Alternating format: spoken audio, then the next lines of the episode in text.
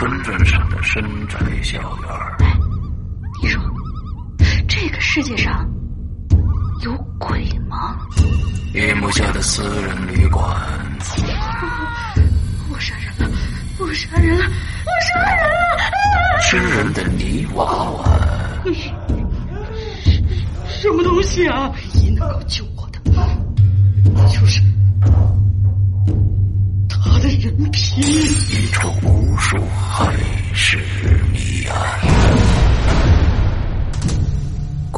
天为你带来蒋家小院，作者清水衙门，由龙鳞播讲。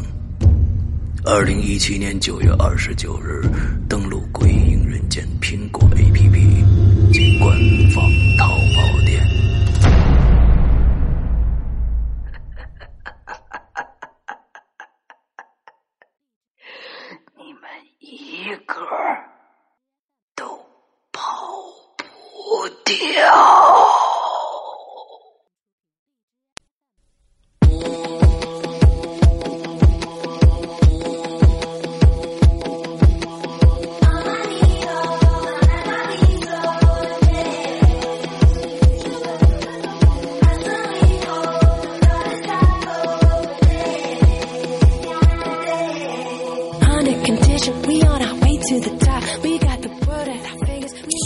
觉得这个国庆回来以后，这这个开场曲是不是有点丧啊？就是就是说啊，就特别像是一个啊，我们去了什么云南，再往再往南的缅甸什么一个地方采风回来的音乐。完之后，这是今天早上大玲玲完说，哎，师傅你放这首开场曲吧。他是第一次建议我开放开场曲啊。这首歌的名字叫《Top of the World》。完了之后呢，我我我我我就觉得哇，这个这个是黑豹的主主主主题曲吗？完了之后就就很怪，嗯。Hello，欢迎大家收听影留言，我是世阳啊。嗯，啊，对不起，说过了，我是大玲玲。就是就是很怪啊！已经开始录节目了吗？对啊。哦哦，好好好好，我是大玲玲。啊，对对，反正就是就是很怪，就是大家不觉得这首歌就是很怪吗？好吧。呃，就是，而且还还带着一丝丧意啊！你你 diss 我就算了，你连狗爷都 diss，你这狗爷无所谓啊，是狗爷无所谓啊。这个反正反正我也不喜欢他。完了之后那个，呃，对，欢迎呃，这个我们终于回来了啊！我们终于回来了。完了之后呢，这个中间空了两周的引流言我们没有做，这确实是上天眷顾啊。上天眷顾，就正好上次改到赶到八月十五，完了之后呢又赶到国庆，每一个呢都跨了个周一，这使我们呃这个身为一个一个自媒体人，这是感到非常欣喜的一件事情，因为都是国家，就正好在跨在国家上，我尤其对于我来说啊，我有两期节目不用做啊，第一期节目呢叫做引流言，第二期节目叫做呃这个会员专区里面的失踪，因为我们这两天我都不用做节目啊。感到是异常的欣喜，但同时，同时，同时，我们也觉得这一次确实是，呃，在宣传力度上啊，我们稍差了一点。也是什么呢？就前一段时间，我们在如果听上一期引留言的时候，正好是在那个开头，我们正好开始售卖我们的这次的定制的衣服了。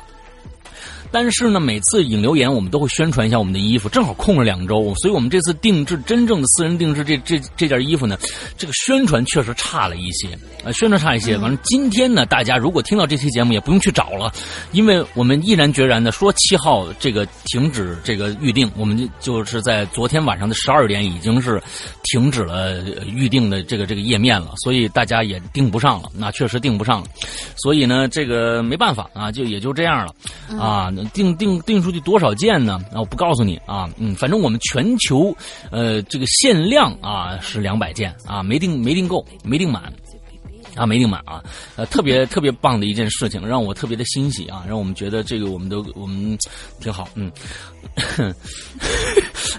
啊，挺好。哦，那那我们十一回来，我不知道大家都去哪儿玩了啊。反正大玲玲去了一个非常非常神秘的地方，完了之后也没没有跟我说。完了之后呢，他会这个神秘的地方呢，他会在他的那个专题节目里面跟大家说。据说呀，差点没回来，啊，据说差点没回来。完了之后就是，呃，现在全身是伤。呃，我我看到了啊，我我看到他那个那个全身是伤那个状态了。所以呢，在我们的那个会员专区的周三的那个呃，他叫那个玲珑里面，他会跟大家说他去哪儿了。哎，我我我们这样说是不是是不是有点那个太太太脏心眼子了？就我就听你编啊，你为啥我都不吭气嘛？我就听你编啊，我就看你能编成什么样子啊！太脏心了，你，自己编完自己圆，反正对对对，我不管。对对对，这是一个非常，这是过去经常用的一种手法，就是什么赵忠祥死了，刘德华死了，什么那种那种状态啊。嗯啊，龙玲还活着，我没办法没办法编你出事儿，只能说你出出了点小事儿啊。嗯，你这种人啊，对啊，对你有什么好处吗？我请问。好好，上个星期啊，我我我就其实呃。呃，有一件事儿啊，我想跟大家这这说一下，特别感谢大家。呃，就是嗯，我们在我们的 VIP 群里，忽然呢，我们有一位过去的工作人员，其实现在已经不是我们的工作人员了啊。完了之后说说是发了一条消息，完了说这个呃有一个什么头什么叫什么来着？微博超级话题哦，微博超级话题，希望大家去跟帖还是怎么样的？其实呢，这个特别好。完了，鬼友自发的一些这个这个私人的这些呃话题性的这些呃，就是怎么说，我也不不太懂微博这个超级话题到底是怎么回事啊？好像就是能让自从你多少年前把自己号丢了以后，你就没怎么研究这个事儿。我没有丢。我真没有丢，我那个沙十一那个号吗？不是说呃，没没还能登上去，我就是不上啊！我都微博是我是从来不上。你看这种人，人家多少人等着粉你呢？你你就不上，你就粉粉鬼影人间就好了啊！粉咱们鬼影人间就好了。咱们接着说这事儿啊，特别感谢，特别感谢这位鬼友。完了之后，那个给咱们办了一个这样的超级话题。但是毕竟啊，这个超级话题这个事儿呢，其实跟官方还是有一点关系的。它并不是一个纯粹的一个民间的行为，所以呃，我建。建议大家以后再有相关的这种，就可能是那种话话题性的、炒作性的事儿，先跟我们的官方人员取得一个联系，让我们知晓一下，呃，大家该怎么办？怎么办？那我只是这么说一下啊，就是这起码这是跟官方稍微说一句话的一个一个事儿啊，这咱们互相尊尊重的一个事儿。所以呢，我也特别感谢这位朋友，完了给咱们把这挂超级话题这么一个一个事儿给建立起来了。我真真不知道这件事儿是该怎么怎么怎么运作啊，特别感谢这位同学。好吧，那咱们接着就开始进入咱们今天的主要的这么一个议题了啊，这么一个议题呢，还是我们上个星期呃没有结束的这个。呃，二零一八校园恐怖事诡异事件，呃，秋季 SP 的第三集了吧？对吧？是第三集吗？不是，咱们好久没有做节目。我我们是不是太不认真了？做节目啊啊，太没有对，就就感觉就是非常非常消极怠工的一个状态呢。你说是不是？并没有，反正我们最近一次做的时候是九月十七号，我已经二十天没有做节目了。对，九月十七号，那是我就说嘛，上天眷顾嘛啊，给了两次国假嘛，对吧？哎呀，真没想到你这老天对我们这么好，嗯。啊，对，不管他是第几期了，完了再捋吧。反正今天还是校园诡异事件，但是今天有好多同学告诉我是，嗯，好不容易登上论坛，或者说想起自己的密码了，一看关帖了。这个没这个没关系，你可以攒到我们下一次开学的时候再说。也不一定，我觉得有的时候可能校园，你看啊，一个故事分三种情况，第一个呢，时间、地点、人物。对不对？有时间、地点、人物，还有一些物件、道具。万一你在校园诡异事件里边，你的主要道具是一面镜子呢？对吧？是一课桌呢？我们有个镜子啊，以后我们一个课桌的话都可以，你就可以，就跟那个什么。啊，呃，不能说的秘密一样。哎，我在课桌上看了一个什么玩意儿，然后就嗯引起了什么一段故事。哎，没错，说不定还遇见周杰伦是吧？哎，没错没错，可以写。所以说就是说，呃，这个不着急啊，咱们有料，咱们咱们不着急啊。其实呢，最近最近最近一段时间，咱们《鬼影在人间》这个栏目啊，更新的就是我录制的这个频率非常非常之高。现在呢，嗯，大家其实还有一个没听到，我希望大家期待一下啊，是在上上周了。我们遇到了一个非常恐怖的一个一一次专题，这次专题我觉得可能会让也是上下两集啊，分两周更，在我在我的那个直播节节目里边啊，你这咱们现在听两周更的话，这个是是是是是咱们在咱们的现在这个《鬼影人间》的更那个什么，当时在我的直播间呃直播节目里面录制的时候，是一个晚上录完的，两个多小时，呃，全部录完了。这一期节目在在人间里面，我觉得是真的是，我觉得可以。排得上前三的诡异恐怖程度啊！就是我不跟大家说谁了吧，对吧？大家期待一下吧。呃，这个星期那个，嗯，你谁啊？呃，那个妹子啊，对，那个妹子，应应该是某个妹子。哎，现在我发现了，真的是妹子啊，真的是比比比汉子的诡异事件要。要恐怖的多得多啊！咱们你别呀，你你咱你你你看，咱们还有明哥呢。啊，明哥是给咱保底的。不，咱们确实我说的是数量，不是说是质量啊。我说的是数量啊，就确实是妹子的事事情。这个星期三我们还会迎来一个新的一个咱们的啊这。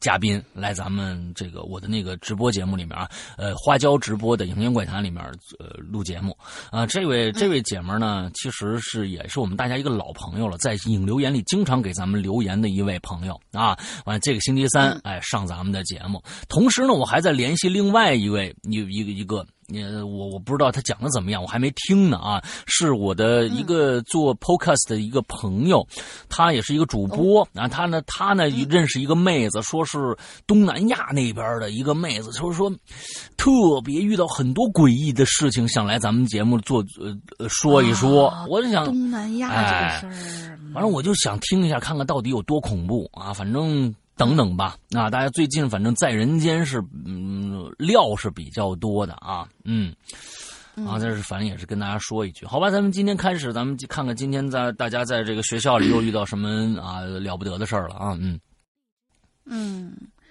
了不得的事儿，了不得的事儿，这第一位同学呢叫三水古月，嗯，估计他名字里面应该是带三点水，或者说他姓胡的一个同学。石阳哥、大玲玲姐，我是三水古月，最近一直在潜水，碰到校园诡异事件的话题，忍不住从海底两万里的深海里游了上来。嗯，好家伙，这肺活量！我本人并没有什么关于校园的古怪事件，所以呢，我就只好讲讲我同学小 A 发生的事儿了。小 A 又回来了。嗯，小 A 在教室里面上晚自习啊，复习到一半的时候，忽然觉得呀内急了。于是就离开教室，前往了洗手间。来到了洗手间门前呢，里面是一片漆黑。嗯，打开电灯开关却没有任何反应。嗯，小艾有些生气了，心说这学校也太会省电了吧。可是没办法呀，这体内的洪荒之力正在不停的冲冲突着他的极限。嗯，小艾只好低着头走进了洗手间。结果刚走进洗手间，就被浓重的烟味给呛着了。这个小 A 呢，虽然是个男生，但是极其讨厌烟味儿。他就捏着鼻子，转回头一看，就发现漆黑的洗手间里，借助外面的光，模模糊糊的能看到有一个人影正跟那儿蹲着呢。那红光一明一暗在那儿亮。小 A 就皱眉头啊，说是这个人不去教室自习，就跑来这儿抽烟，恐怕是学校什么不良学生。于是他决定不去理他，赶紧解开裤子。瞬间就感受到了人生啊如此美好啊啊！解决完了之后，小 A 是一刻也不想待在这种充斥着烟味的洗手间里了。洗完手之后就跑了出去。走回教室的半路上，他碰见了小 C。小 C 呢正好也要去洗手间，但是啊，他这人呢比较胆小，看见小 A 呢就要求小 A：“ 你陪我一块儿去呗。”这小 A 倒是无所谓。就陪着小 C 来到了洗手间。小 C 看见洗手间里头一片漆黑，伸手要开那个，也是伸手要开洗手间的灯。小 A 就刚，小 A 就刚要说这洗手间的灯啊不亮了，你别白费劲了。嗯。可是没想到这灯啪的一下全亮了，这就让小 A 一呆呀，说这么怎么回事啊？这是。眼看着小 C 走了进去。小 A 呢，就只好暂时抛开了疑问，捏着鼻子走进去。小 C 也很快解决完了，看见小 A 捏着鼻子，就问他说：“你干啥呢？”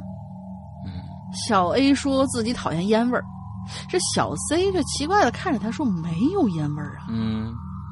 这时候小 C 就呃，这时候小 A 就瞪大眼睛，但是他看到了小 C 的表情，他不像是说谎啊。于是他放开了手，稍微呼吸了一下，确实没有烟味儿，而是就是普通的洗手间里头特有的那种味道。嗯，从他离开洗手间到现在，总共不超过一分钟，这烟味儿不可能这么快就散了个一干二净。嗯，而且他还发现了一件事情。就是洗手间里头，除了自个儿跟小 C，再也没有其他人。小 C 洗好了手，疑惑的看着小 A 说：“走吧，回教室吧。”小 C 走出了门口，顺手就把灯关了，也没等着小 A，意思就是说也没等着小 A 跟他出来吧，就顺手把灯给关了。就在这一瞬间，洗手间里浓重的烟味儿就冲，突然就充斥了小 A 的鼻子。小 A 捂住鼻子，不明白这是怎么回事他转过头，这才惊恐的发现，在漆黑的洗手间里，那个人影还是蹲在原来的地方。那个烟头的红光依旧是一明一暗，只是他好像正在转头看向他的方向。小 C 在门口叫他，小 A 转过头去，不去看那个那个奇怪的人。极力压住狂跳的心脏，一步一步走出洗手间。小 C 看到满脸苍白的小 A，也吓了一跳，就赶紧问他怎么回事啊？小 A 说不出话，颤抖的手指指着洗手间里头。小 C 很疑惑呀，走到洗手间门口，头往里头一探，却发现什么都没有。反正小 C 是这么说的，可是小 A 并不相信。他做了一下深呼吸，也把头往里头一探，果然什么都没有。没有刺鼻的烟味也没有抽烟的人影。走吧，回教室吧。小 C 拍拍小 A 的背，转身回了教室。小 A 则呆呆的站在原地，好一会儿才失魂落魄的回了教室。之后呢，每次晚自习去洗手间，他都心有余悸。不过每一次都没有惊悚的事件发生，一切都平安。小 A 也并不想过多的深究这件事儿。要不是我执意要问关于学校的灵异传说，小 A 肯定也不会把这件事告诉我。嗯，我呢，呃，也是托这件事的福，我好几次都不敢独自一个人去洗手间。嗯文笔一般，往事阳跟大林的海涵，我是三水古月，今后还会来留言的，请多多指教喽。哎，这个事儿啊，这个事情还是蛮奇怪的。其实是这样啊，我是认为就是说，呃，首先。呃，有抽烟这人呢存在，我觉得也不奇怪，可能真的有人抽烟。完再回去呢，这个人可能也真的是是个人，他就走了。完之后呢，剩下的可就是人类的一个无法避免，这跟你的智商啊，这跟你的智商和和是完全没有关系的啊，完全没有关系的。为什么？呃，这门萨大家都知道吧？就这全世界有这么一个有这么一个组织啊，他呢是。他招收的学员啊，他招收的学员全都是，呃，智商要在一百四十八以上的会员。他这不是学员，会员，他要招收的会员全部都是在一百四十八以上的。但是这里边有百分之九十啊，百分之九呃呃五十八的人是相信外星人的，有百分之五十九的人是相信这个呃。灵异鬼魂事件存在的，所以说有一些事情啊，是我们大家看上去不得就是主观就想相信的事儿。有很多的时候，就是我们主观想相信的事儿，就像这件事情一样，这不关心不不关乎在你的你的五感，只关心在你的大脑。就说你认为这件事情很怪了之后。你你所看到的不一定是真实的，也就是说，你转头时候看到了一个红色的点你可能只转身看到了红色的点罢了。那个点是不是烟头不知道，也可能是你脑子中臆想出来的。之后那个味道到底有没有也不清楚，只是这个时候你更愿意相信那里边蹲着一个人而已。有的时候是这个样子的。请大家注意啊，这个这是和真实的灵异事件是有区别的。我只是用一个你大爷的方式跟大家解释一下，但是这个并不你大爷，因为有很多很多的时候，我们愿意相信那个地方站着一个很恐怖的东西，让大脑充斥着各种各样的恐惧，这是人类大脑的一个特性所以我希望大家呃能判断这两个之间的区别。啊，能判断这两个之间的区别，呃，并不是说这件事情是假的啊，我并不是说这件事情假，但是我可能跟大家说的是另外一回事儿了，就是啊，好，咱们接着下来一个啊，嗯，但是我也许，呃，也也必须承认的就是什么，就是说，还有一个特性，因为我周围其实有有那么几个朋友是属于各各方面的体质，就是。他是属于生理敏感，他不是属于那种就是灵异敏感的那种。生理敏感的这些朋友告诉我，哪怕这个空气中有一点点烟味他们都能感觉到，并且受不了。嗯，嗯，所以就是说，如果说他当时的大脑已经能够幻想到把那个烟味无限的扩大化的话，那也是一个说不通的事情。嗯，对，所以就是这个事儿，嗯，怎么说呢？无解。那肯定误解，啊肯定误解。对，如如果说是这个这个三水同学可以把这个事情给我们详细的、彻底的问一下的话，哦，我觉得这已经很彻底了。这经这个故事不会有再有那位那位小 A 同学不会再有任何下文了。比如说他当时闻到一个什么牌子的烟味那那也没用啊。关键是 不是什么牌子的烟味嗯，就是说他可能他是不是把什么东西给。错想成了烟，不不，那个不不不不，他如果错想成其他的，那他就不会说这个故事了。他一定是认为有这个烟味的，没有没有没有下文了，这个故事已经结束了。然后下一个，下一个，下一个啊，下一个呢也是跟味道有关系的。完之后是我们前段时间来过我们节目里面的 这个名字啊，还没有改啊。我觉得他也确实对这种味道有一种有一种。人家自己底下解释了，人家蛮喜欢这个名字。对，非常对，我所以说这是个人喜好问题啊，就是对这种这种味道的一种痴迷吧。这位同学叫史真香啊，好，嗯。要历史的史啊，对，史珍香，历史的史啊，珍贵的珍，香啊，香甜的香啊。哈喽，艾薇霸弟啊，大家好啊，艾薇霸弟，大家好啊，石阳哥、大玲玲，你们好，特别像一个泰国的朋友。我又来了。看到这个主题呢，我就有故事给大家分享一下，是我隔壁那个同事的亲身经历的事儿。当然，我也征得了他的同意，答应让我在这个节目里面分享给大家。你看啊，这里边主谓宾全是乱的啊，嗯，啊，我我我想起他来了。啊，我觉得这是一个很恐怖的一个一个阅读的过程啊。啊，嗯，当然在讲故事之前呢，我先说说我这名字啊，我这名字不是我真名，废话，嗯，啊。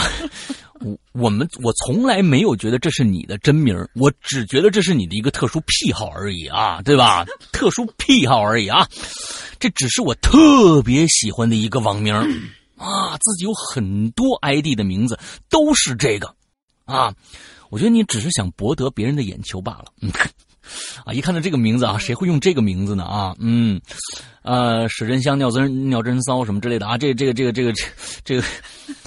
这这一系列的啊，我觉得这这都是一个一同一个系列的啊，吃进对，初中用到现在，我的天哪！你现在多大了？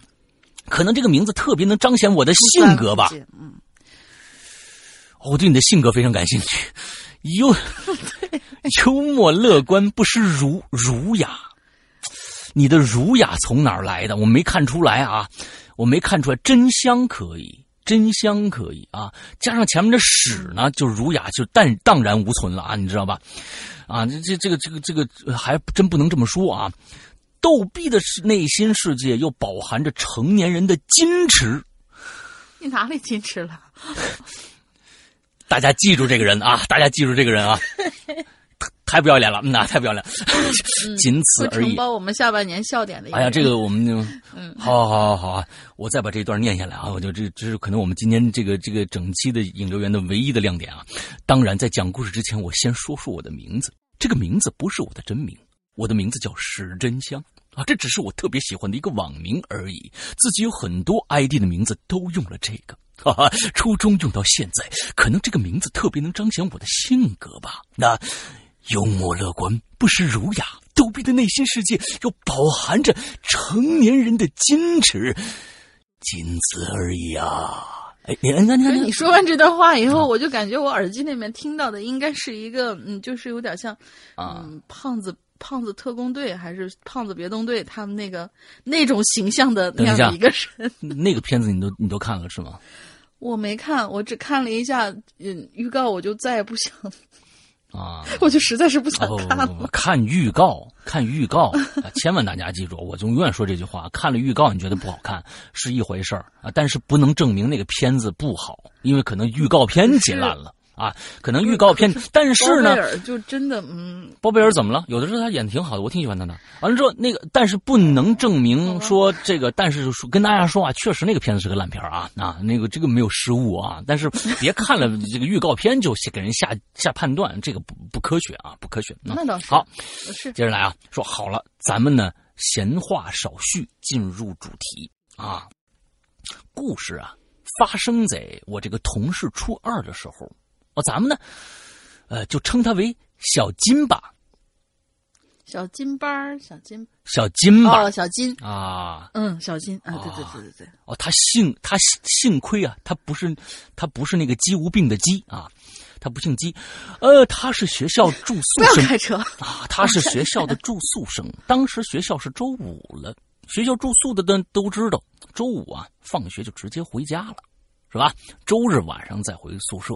都这样，嗯，而小金呢也是如此，每到周六日都是回家的，可就那一次，他周五没回家，也不知道怎么了，估计呀翅膀硬了啊，想周六自己安排一下什么私人活动，放飞一下自我啊。当时呢是两栋男生宿舍楼，估计呢没回家呢也就寥寥无几吧，是吧？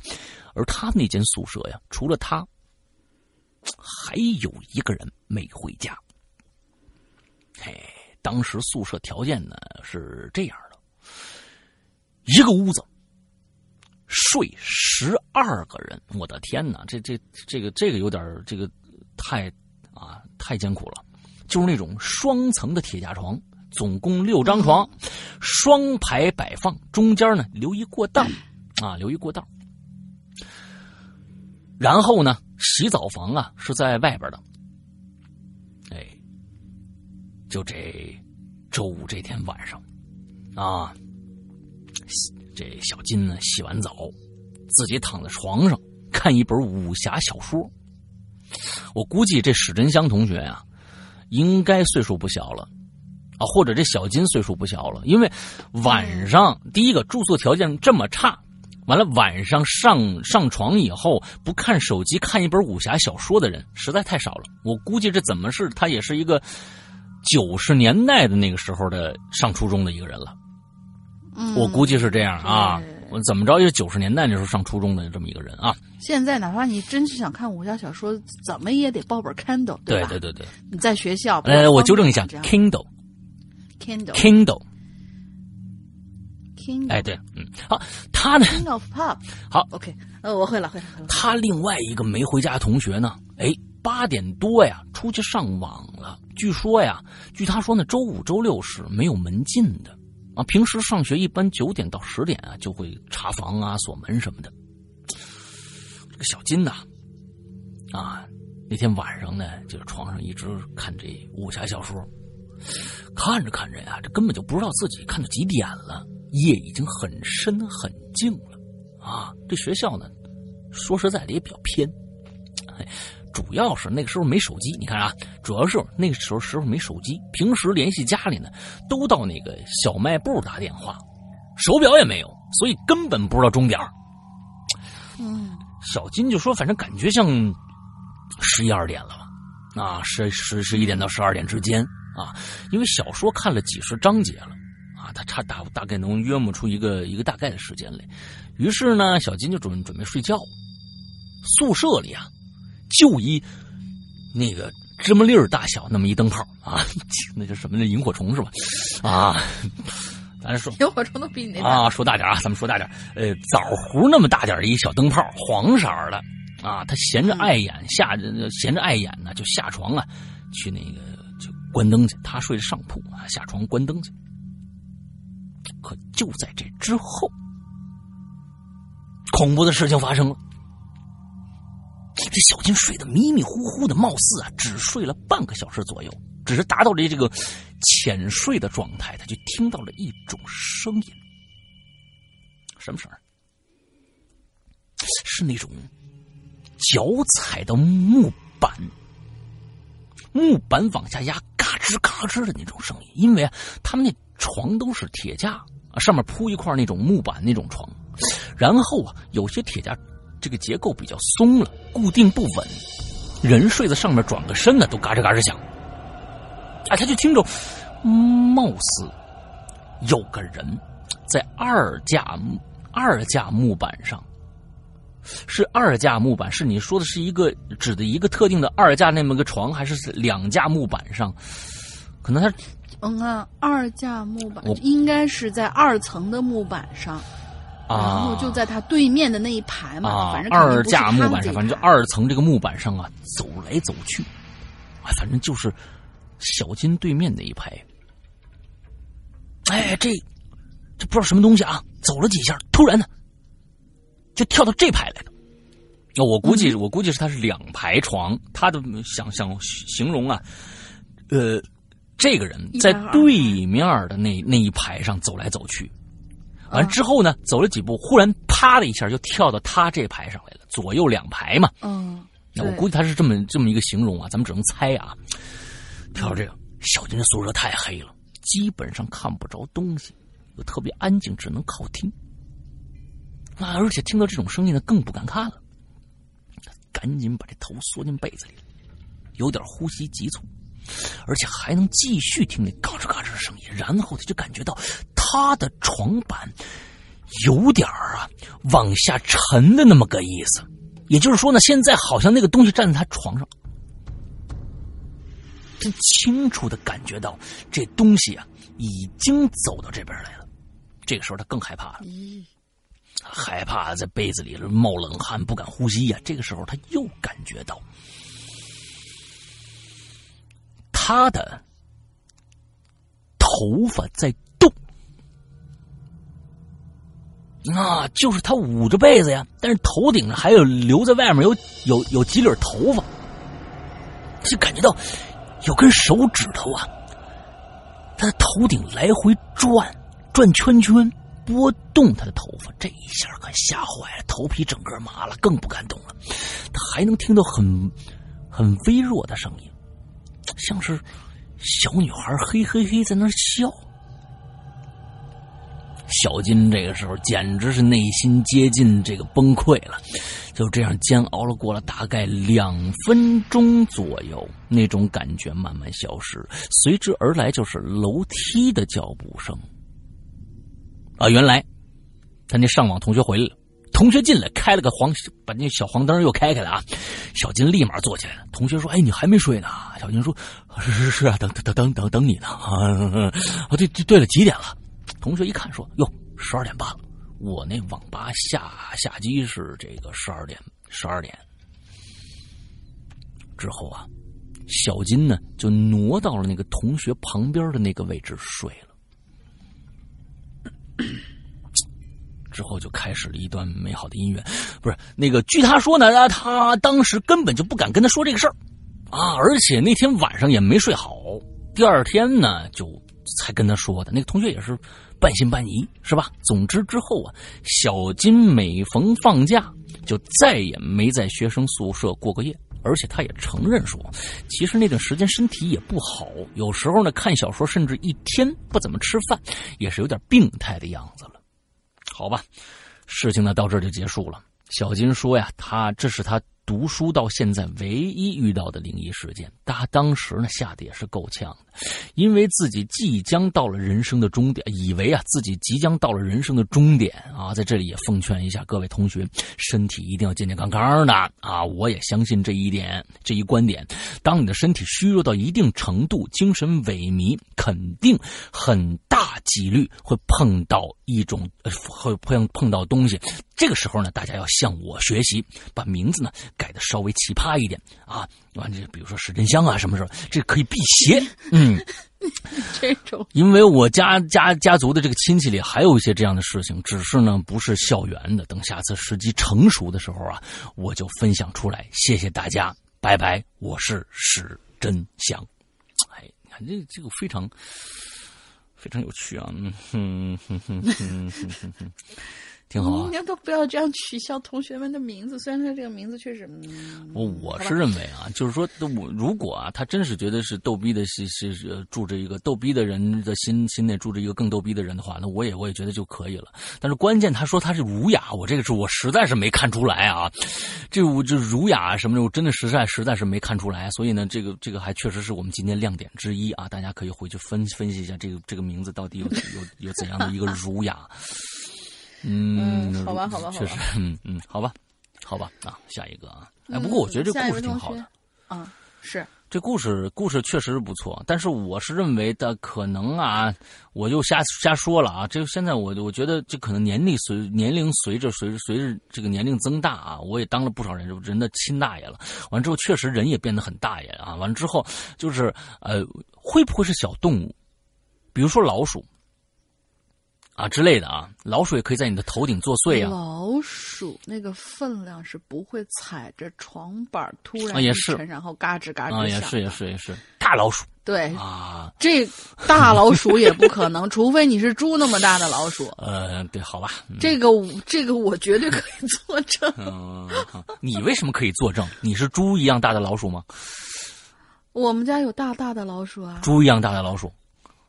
不是有猪一样大的猫啊？好吧，好吧。哦，对，你们家是养老鼠，对对对，这是可能啊啊！好好好好对，花枝啊，好好好好好，花枝花枝花枝，好花枝，嗯，好来吧。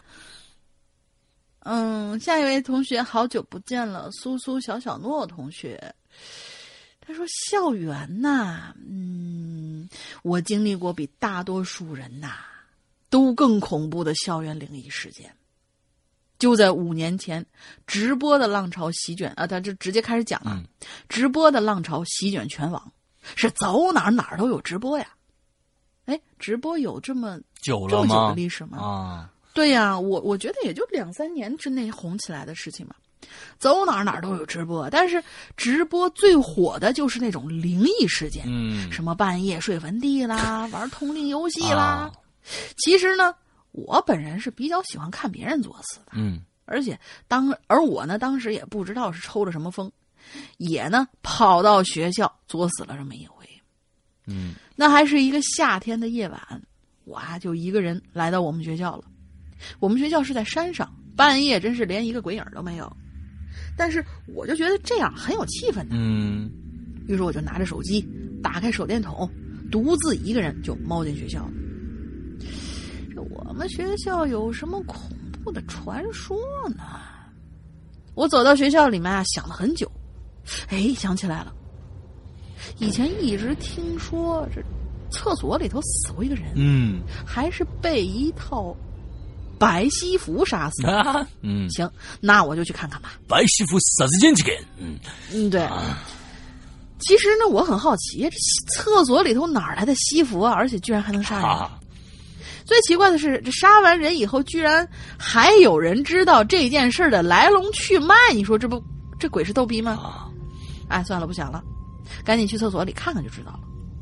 可是，就在我刚到厕所门口的时候，我就犯难了，犯了一个原则上的问题，就是我到底要进男厕所呢，还是女厕所呢？嗯，哎，等等。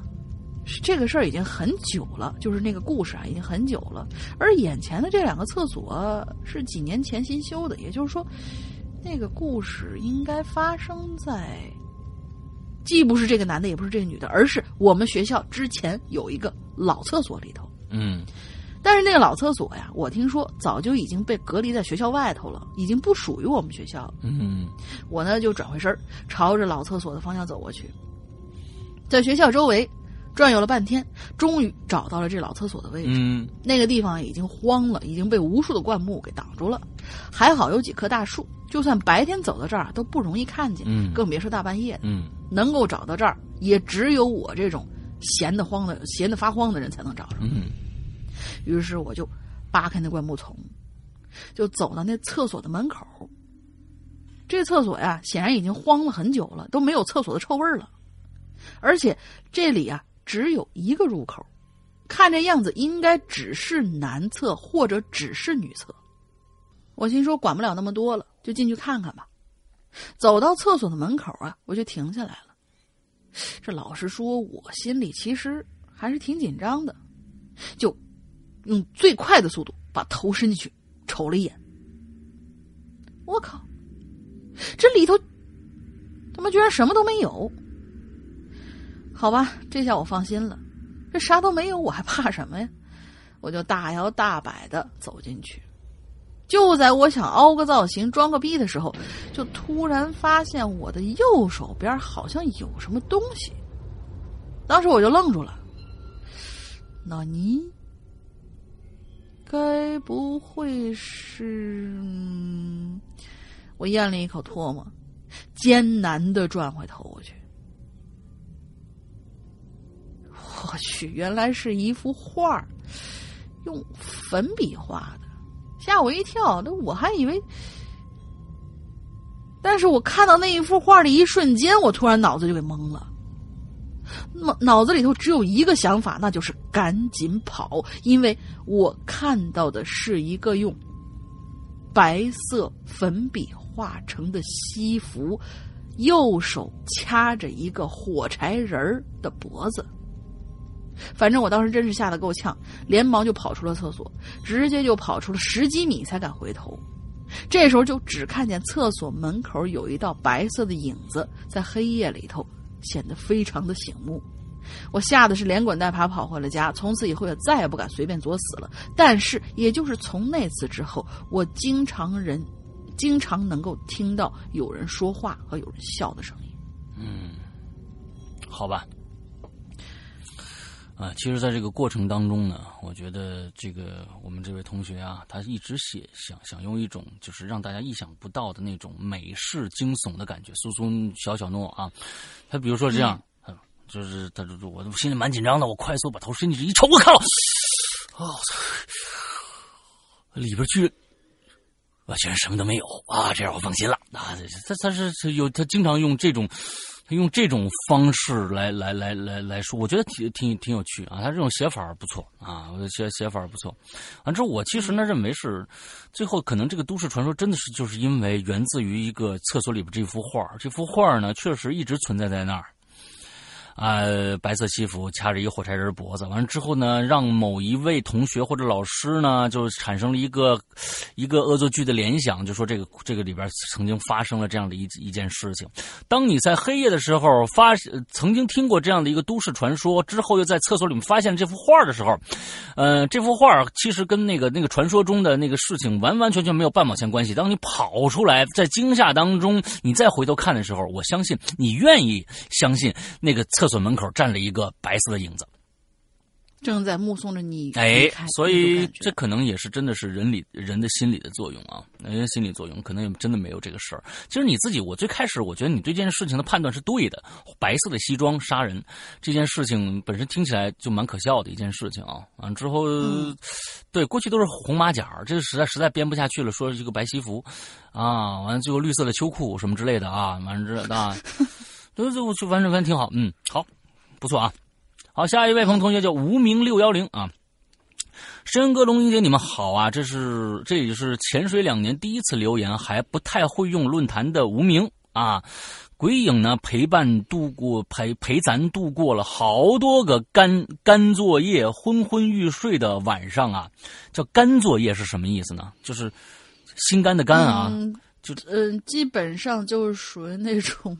呃，劳心劳力的那种啊，希望可以越办越好。我这所学校最近几年也是出了不少奇奇怪怪的事儿，其中啊，我了解到的第一件事是发生在一个很好的朋友身上的啊。这我估计呢，这好几件事儿啊，咱们听听啊。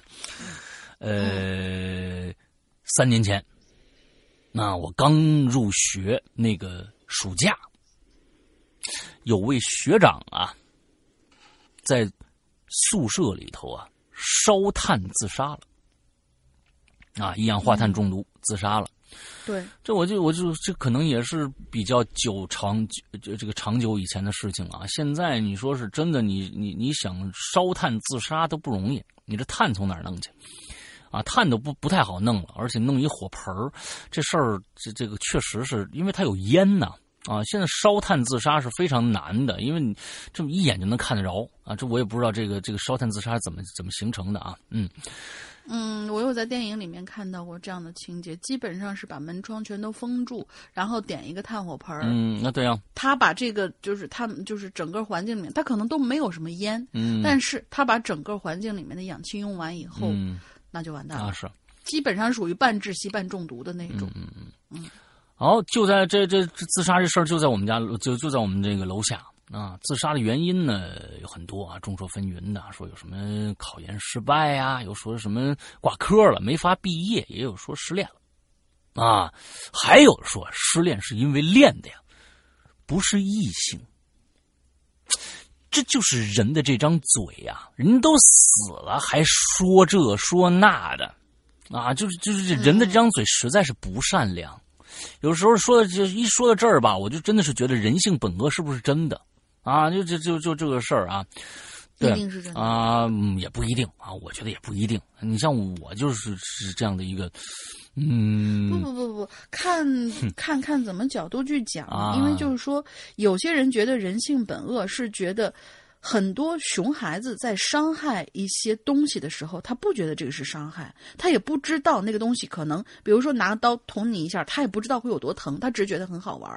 但是你说他做的这件事情是恶还是还是怎么着？是因为他无知吗？还是还是怎样？嗯，就是说这这个事情其实很难界定啊。对啊，很难界定。所以我们在这对对，我们我们在这不不讨论啊，我们不讨论，我们只是说啊，就每次这个这个这个众说纷纭啊，这这件事情各种传呐，这种事情就是就是有时候让人挺激火的啊。人都死了，还说这还说人家是同性恋，你说这这种事情，我真的是就就是剩下的那些挂科啊或者怎么着，我都都还行啊。就最后就。还给人编出一同性恋来，大家到了这个时候就一定愿意相信最后这种传言，就跟恐怖事件是一样的，你就一定要相信有个白西服。你最开始不相信，其实你脑子里已经信了。看这跟其实这这种事儿跟刚才那个故事是一模一样的。你最开始说：“哎呦我操，白西服什么呀？就是一假的事儿，多可笑啊！”但是你进了厕所看着那幅画，你就信了。其实你在以前已经。不自然的，已经在另外一个一个你里边，你已经相信这件事情了。所以这种造谣言的人啊，就真的是，哎呀，太可恨了。知道这件事的时候呢，我们先是感慨生命脆弱，啊，又是对这个这个这是是兄长啊，放弃生命啊，哎呀，你这就感到唏嘘。但说实在的，是没有什么真实感的这件事情啊，只是抱着看到社会新闻这种猎奇的心态一样。啊，觉得跟自己还离得挺远的。当我把想法呢讲给我的这个朋友说的时候呢，我注意到啊，我这朋友的眼神不太对。哎，他他突然就很严肃的看着我说：“啊，这事儿离我可不远。”哎，我就比较困惑呀，我就赶紧追追追问原因呢。他就给我讲了。一个月前的一个经历，嗯，事情是这样的，我朋友的这个寝室啊，正对着一个公共的这么一个饮水机，哎，饮水机旁边啊是一个大大的垃圾桶，男生宿舍每一层啊配置都有这么一个垃圾桶。那那天晚上呢，我这朋友跟他的朋友出去喝酒去了，过了这个宿舍锁门的时间才回来。几个酒鬼啊，迷迷糊糊的呀，这翻窗子就进来了。他呢，我这朋友啊，还算是几个人比里边比较清醒的那一个啊，还还还负责把人家其他人都送回寝室去，是吧？这把大家送回去以后啊，他已经是精疲力尽了，晃晃悠悠就来到这个饮水机旁边啊，接了口水喝。那进屋呢，倒床上就睡过去了，睡过去。反正不多一会儿啊，他就闻到一股烟味儿，恍恍惚惚觉得这烟味儿啊，这抽烟这个烟味儿这个源头啊，啊，这这个啊没有恍恍惚惚啊，没有多想啊，我又没有没有多想，就是心里啊就骂这个哪个孙子半夜犯烟瘾了，在屋里抽烟啊。可是这味儿可是越来越重了，他被呛的是咳嗽不止，啊，都已经到这种程度了。这烟一般就咳嗽两声就完了，他已经就就睡着了，而且睡的喝那么多，完了之后还被呛醒了啊！可是睡得正起劲呢，他也就翻了个身，用外套啊盖住嘴巴，直到直到被这烟呛的流眼泪。啊，这普通香烟是不可能发生发生有这种这种情况的啊！他才清醒过来，一边咳嗽一边坐起来，他就听到室室友也在咳嗽了。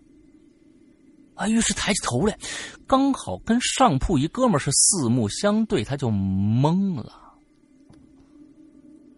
他发现自己呀，不认识上铺这哥们儿。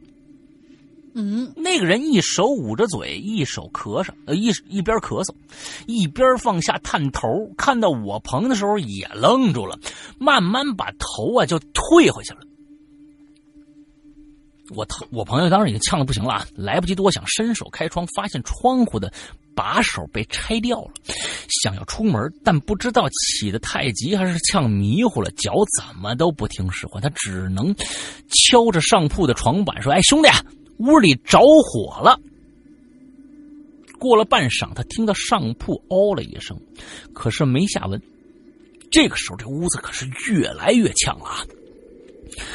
他干脆呢屏住呼吸，这烟已经大到眼睛都睁不开了。他难受的脑子发木了，一直在想不要死啊，不要死！就这么迷迷糊糊的就失去意识了。再起来的。这个时候，天已经亮了。他发现窗户是敞开的，微风拂过，阳光洒进屋间，是窗外是鸟语花香。发现自己躺在没有铺被褥的床板上，寝室里空无一人。没错，大家猜对了，我这哥们儿啊，睡错寝室了。他住在四七二，而昨天晚上睡的是他正下方的三七二，也就是刚刚出过事情的那间房子。因为构造是一模一样，所以迷迷糊糊他也没注意。他给我讲这件事的时候啊，笑着说：“这应该是只是说是宿醉中的噩梦而已，只是这个梦跟这件事儿太巧合了。”让他与那个陌生人的事件呢产生了一点点联系。嗯，在过后的很长时间里呢，他都会觉得自己感受到过一次死亡的这种经历。面对更多奇奇怪怪的社会新闻的时候呢，会对自己潜在的猎奇心态呢感到鄙夷，好像每个生命都值得敬畏一般，生和死都要付出同样多的勇气。哎，这说说的很好啊。他当时的描述呢，要更加的详尽一些，我听得发愣啊，又觉得有呃很赞同啊。虽不能对很多事情感同身受，但至少要保持敬畏的。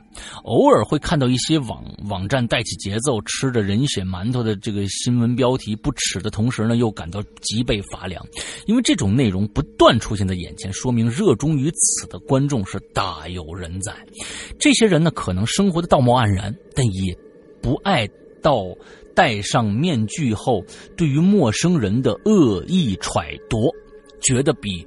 呃，比起幽灵怪谈，人的恶意要更加可怕一点。说的很很好啊，说的很好。哎，他就讲这一个故事啊，这讲就就就一个故事啊，就讲。啊，说我说我是觉得，对他跟我最后的这个开始说的那个观点是一模一样的。这个人呢，在在呃，其实是是这样的人呢，这这帮人也是够怂逼的啊。就跟郭德纲说的时候，你要是实名的，他根本不敢写这些东西啊。就是说，他是嗯，想扮演另外一个。其实每个人心心态当中啊，其实都有两个人，都有一个两的，就是两个或两个以上的人格，其实跟自己的主人格是冲突的，啊，你像人格分裂是这两个啊，已经啊大过了自己的本本体表征以后，就会分裂出另外一个人，那个时候就精神分裂了。但是人这种矛盾的心理，每个人都有。啊，这个这矛矛盾心理，每个人都有。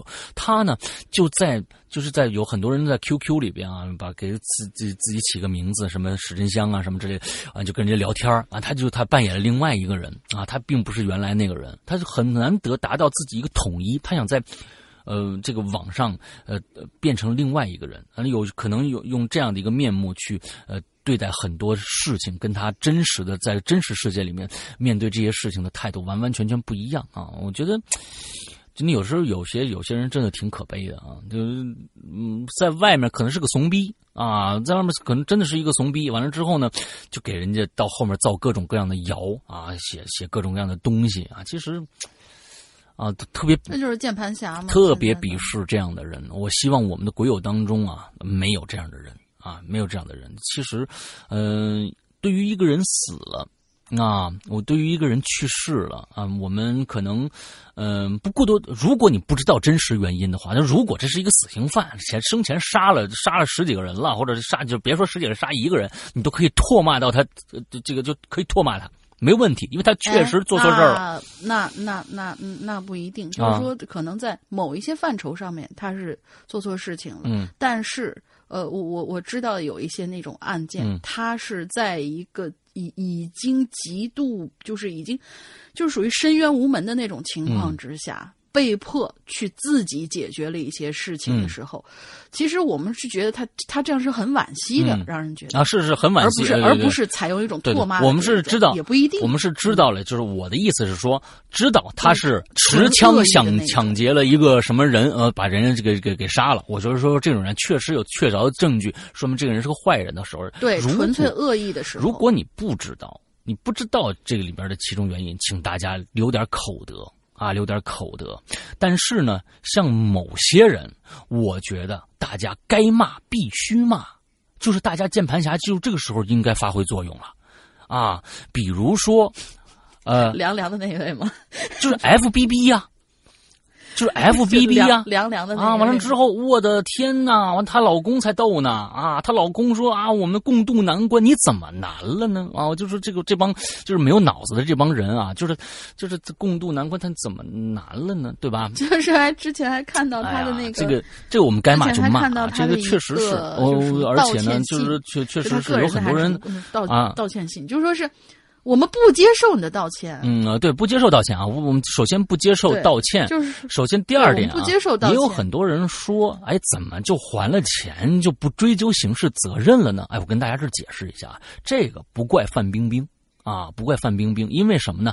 这确实啊，你念出来那个名字了，是没事儿啊啊，我不念说，我我我我刚才为什么就是这个你要要念啊？我还没念范冰冰呢，啊，这我只念 F B B 啊。对啊，为什么啊？这个确实不怪范冰冰，这是什么呀？我们我国的这个刑法里面确实是这么规定的，这个真的是我们刑法里面规定的啊，这条写在刑法里边。大家还记不记得以前这个这个我们著名的一个刘晓庆同学，也是这个这个这个犯这样的事儿啊？当时啊，确实我们的刑法是要受刑事责任、要判刑的。但是在两千零几年的时候，这条宪法被改了，被改了，改成了你只要在限期之内，注意大家，限期之内，这有一个有个前提的，你如果限期之内没有还清的话，照样抓你。你只要在限期之前，这个还了这个钱，大家你你的这个刑法就不不抓你了啊，不判你的刑了。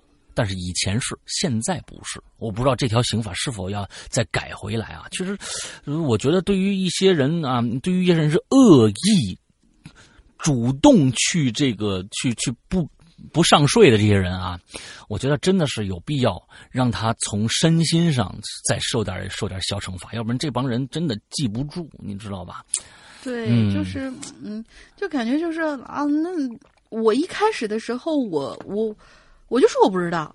啊，我也还上了，然后我就没事了嘛。这、这个、这个、这个有点让你觉得太不解气。那人家那个刘墉去改那个大明律、大清律的时候，还改了一个“见识者杀，不见识者发”呢，对不对？咱们能不能把这个条条款再细化一下？哎，就是对老百姓来说，可能会有各种各样的一些一些疑问啊。哎呦，这怎么回事儿？说我是不是可能是不是我要是欠了这么多钱，就把我给抓起来了，甚至给我枪毙了呀？八个亿呀！啊，这只是这只是查出来的八个亿啊，亲亲们啊，亲们啊，嗯，大家不要那么幼稚啊，这只是查出来的八个亿啊，嗯，好，我只说这么多啊，好，来下一个，嗯，你要爆什么料吗？感觉是，我没爆什么料啊，我只是说了这样的一个，对对对，我们确实这只是查出来的八个亿啊，对啊，查出来的八个亿啊，没错，我没后话，我没有后话啊，我我我，他。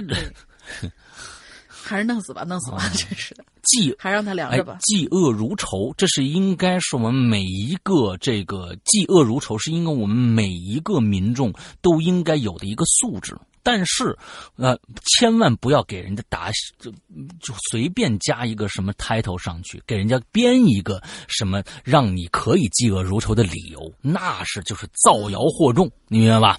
所以，千万大其实大家这这两点是完完全全要分开的啊，完完全全要分开的。是的，嗯，好，来下一个，下一个是很久没见的嘉峪关同学，他这个写的其实比较怎么说呢？嗯。他没有把鬼写成那么恐怖的东西哦，嗯，所以就是，反正他这篇啊不长，但是挺特别的。咱们来听听他有多特别。我看着宿舍里的好友啊，一个接一个收拾行李离开了，每次我都跟他们相拥告别。嗯，大家都找到了实习单位。我呢，跟实习单位提出延期上岗的请求，所以啊，当天送别最后一位好友离开宿舍，我才开始收拾行李。说到这儿，突然感觉鼻子有点酸。宿舍六个床位，我呢睡靠近门口的那一张，睡那张的下铺。第一天住进来的时候，一躺下，我就看到上铺的床板背后啊。淡淡的用铅笔写着三个字：“我是鬼。”我盯着这三个字，盯了半晌，就拿出铅笔加了一句话，写着：“你好，我是人。”接下来的几年里，我与宿舍的同学一起进了学生会，一起搞活动，一起学习、玩游戏、赶功课，一起单身谈心事儿。我在想，如果他真的跟我同床，那他也算是我们中间的一份子吧。当然，我说的就是宿舍里的这个鬼。当晚的宿舍的楼格外寂静，似乎还可以听到楼下那位同学在哭。他还没有找到实习单位，也成了宿舍的留守人员。这位同学太异常了，他上学的第一天就被排挤。有那么一次校园活动，他自己在宿舍门口用头撞门，然后晚会时候独自留了下来，从从宿舍阳台一跃而下，落在了三楼的雨棚上，被偷跑回来，被偷跑回宿舍的我们合力拉了回来。这时候我心里就念叨着：既然死不了，那就勇敢的活下去吧。如今呢，他又。他又变成了孤单的一个人，于是呢，我也不再去理会他，我就关了灯，躺了下来。可是他总是在那哭，耳朵里头听到我的耳朵里听到的窸窸窣窣、抽泣的声音，让我睡不着。这个时候，我就感觉我的被子被拉了一下，我睁开眼睛，眼前是一片黑暗。我把被子拽回来一点儿这床底却又传来了一阵拉扯。我沉思了一会儿，对着黑暗说了一句：“哥们儿，我明天就走了，你好好照顾自己啊。”这句话像是对他说的，也像是对自己说的。拉扯的力量这时候终于消失了，等了好一会儿也没有了动静，于是我摸黑起来开了灯。那个时候我真是不敢关灯睡了。第二天一早。我背起了包，走到宿舍大门。初升的太阳驱走了黎明，大地开始发烫。我回头看了宿舍阳台一眼，挥了挥手，然后就昂首离开了。OK，嗯，这就是他全部的稿子。嗯，这是一个非常哀伤的一个故事，我感觉啊，嗯，对，啊。完之后，楼下那个那那哥们儿也是啊，我觉得对，这个这确实是有的时候确实对自己心心理上的有有时候确实一直是负面的一些东西，真的应该去，呃，比如说心理医生啊那边获得一些帮助啊，这个确确实这样子啊，因为有一些有一些同时同学他确实这个这个一直处在一个非常阴暗的这样的一个心理的一个状态下，这个时候同学身边的同学应该关心的是什么？就应该不要关心他的原因，而是关心应该怎么样让这个好这个这个同学赶紧好过来啊！你说从那跳下来完之后，从雨棚上你给接下来了，这多多危险！你不怕发发发生第二次吗？是吧？这这挺挺可怕的啊！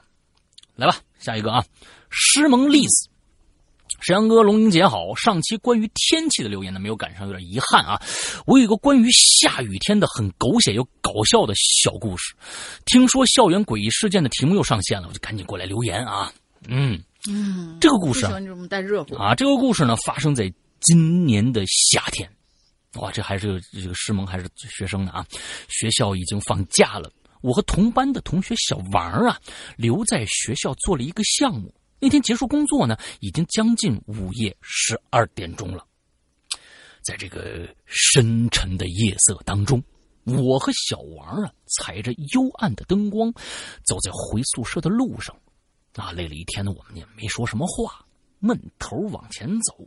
走到宿舍楼下的时候，我身边的小王就突然站住。我也跟着站住，不解的看着他，怎么了？啊，就看着我，小王抬起头，啊，这个看向楼上一扇扇或明或暗的窗户，说：“我的室友已经回来了。”接着他开始数，一、二、三，一直数到八。哎，你有没有注意过？八楼的那扇窗户从来没亮过呀！他这个话顿时让我背后升起一股凉意啊！我顺着他手指的方向看过去，确实，八楼有一间黑着灯的宿舍。你怎么还注意这些呀？啊啊不不不不，是因为有一天我我有天看着那个窗户亮了，然后我发现那扇窗户里的灯啊和别的。宿舍里的灯颜色不一样，那个房间的灯是红色的。在那个闷热的夏夜里，我忍不住打了个冷战呢。我说：“你你你可别吓唬我，宿舍灯怎么可能是红的呢？”我转头打量小王的表情，试图从他的脸上捕捉到一些说谎的微动作。然而，小王的表情里我什么端倪也没看出来。又等了几秒钟，他突然，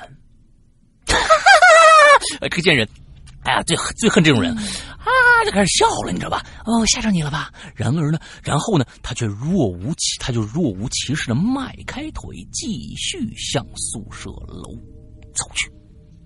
嗯啊，太可恨了啊！嗯，我就赶紧追问他，我说：“哎，不，你你说的真的假的呀？”他的语气呀，就像在说一件稀松平常的事儿。当然是真的了，不过我也就见过那一次，之后再也没见过了啊。嗯，都以后那个那个灯都是黑的。我就问他说：“哎，那那天宿舍有人住吗？”那我就不知道了。从那天之后啊，我就忘不了那扇窗户的事儿了。每天晚上回宿舍的时候，我都忍不住在楼下停下来往上数，从一数到八。每天晚上那扇窗户都是黑的。一个多月之后的一个晚上，我再次走到宿舍楼下，忍不住停下脚步。刚刚抬起头，我就看着在一片或明或暗的窗户中，有一扇窗户闪着红色的光，就是。八楼的那扇窗户，我愣在原地。紧接着，我就发现，在那扇窗户里一动不动的站着一个黑黢黢的人影他好像正在往楼下看。当时我吓得撒腿就跑啊，直扑向宿舍楼口，一口气就冲进了楼里。值班室里那宿管阿姨大声叫：“来，同学，你学生证呢？我看一下，你是不是这楼的呀？”啊！我停下来，掏出学生卡呀，给他看了一下，他狐疑的打量我一遍。不是你跑什么呀？啊！我还以为什么可疑人物呢。那我尴尬的笑了笑，想说想说出我刚才见到的情景，却欲言又止。最终我什么都没说，拿着学生卡就回到了自己的寝室。冷静了一下，我突然想起来了啊！我想起什么东西啊？我我突然想起了什么？打开通讯录，找到小王同学，给他发了个语音。我说：“你还记得八楼那个窗户吗？你之前见到他亮灯的时候，里边有没有人呢？”等了一会儿，我才收到他回的语音。他说：“你怎么又想到那个窗户了呢？”哈哈哈哈哈。那个是我骗你的啦，我从来没见过它亮过。那应该就是一间没人住的空宿舍吧？哦，他讲了这么一个故事啊。嗯，这个这个故事告诉我们，心理暗示是是是有多么大的威力啊，对不对？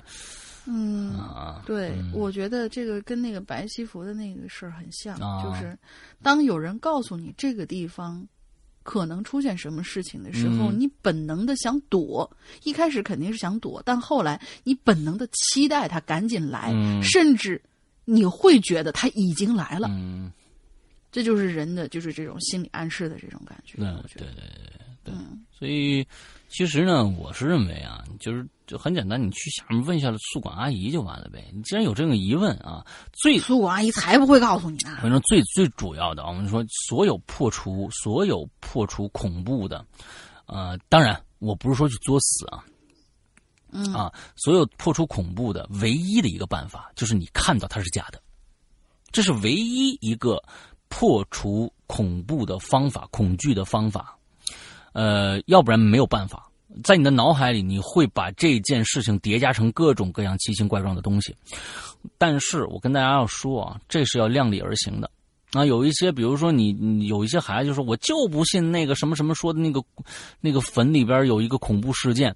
你真自己去了，那要真的碰到什么东西，你你有你你要保持一个尊尊重的啊敬畏的态度去做这件事情，可能还好。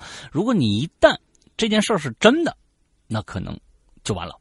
而且人家没惹着你啊啊！比如说你在家里突然就听着门外有人说话，那不是客厅有人说话。我不知道上次给你大大家讲过那故事没有？啊 啊！啊，讲过，我讲过是，我是在我是在《洋洋怪谈》里讲的，是在直对是在直播里面讲的，在直播里面。我跟你说，在真的非常非常恐怖的一件事情。那件事情，那个大家如果我跟大家描绘一个一个一个状态：夜黑风高，你每你每天都在睡觉，完了之后，当然这是个里外屋的一个事儿啊。我我在卧室里，完了之后外屋客厅，突然在半夜两点多的时候，外屋有人说话。清清楚楚，外屋有人说话，这件事情有多恐怖？大家自己想想，这是我的亲身经历。你的第一感觉一定是害怕，但是这个声音如果说不够具象的话，就像我们很多恐怖故事里面说到，你能听得懂他说的是中国话，但是你知能知道他说的是中国话，但是就是听不懂。这下时候，你的恐惧会慢慢叠加，慢慢叠加，叠加成各种各样奇形怪状的怪怪异的东西。但如果这个时候，你确定外面那个东西可能没有危险，你出去确认了一下，这个恐惧马上就消失了，就跟我那天一样，因为我听得懂外面人说的话是什么。当时其实两下我就知道怎么回事了，因为我带了一块 Apple Watch，Apple Watch 是第二天还能用的，我就所以有时候有时候电满的话，我就不会摘掉它，我会带着它睡觉。呃，碰到了这个这个其中的一个按钮啊，睡着睡着可能碰到了，完了之后呢，我的手机在外屋放着，就外屋的郭德纲就开始说相声了啊，所以就这么一个，因为我听懂哎。老郭的声音呢？那你看啊，这也是有有趣的。如果是老郭在外面说事儿啊，啊，你觉得我操这事儿一点都不恐怖？开始跟你哟谁说话呢？我慢慢觉得你你你你发现啊，你哎哎老好像是老郭的声音啊。但是但凡换成一个女的啊，而且是一个你不认识的，外面在说一些奇奇怪怪的话啊，那你就恐怖了。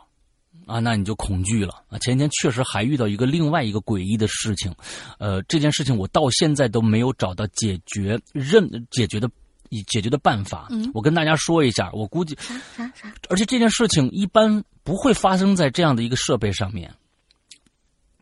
你说，我老婆的手机，我看看我遇到没？我老婆的手机，这手机一直在通过手机听筒，也就是打打电话那一头。打电话那一头，你能听到那个你对方说话那一头，一直在传出来一句话。哎，说彼岸花，真的很恐怖啊！这件事真的是说，大家知道彼岸花，知道大家知道什么什么叫彼岸花吗？知道是吧？地狱那头的花啊，彼岸花，呃，是什么什么？是那句著名的彼关于彼岸花那句诗，就是一句。一个说着不标准普通话的一个女人，一直在说“彼岸花”什么什么什么什么什么什么什么什么。呃，这个之后，嗯，我关了关掉了所有手机上打开的程序，这句话依然存在，关不掉。当时我们正在吃饭，在一个饭店里边。突然，他就说：“他的语，他就一直，我们俩就一直在听到谁在说话，谁在说话。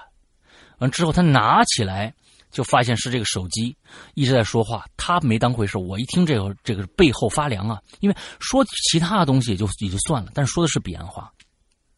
对呀，我把所有的 A P P 全都关掉了，最后是重启的手机才没有的这个声音。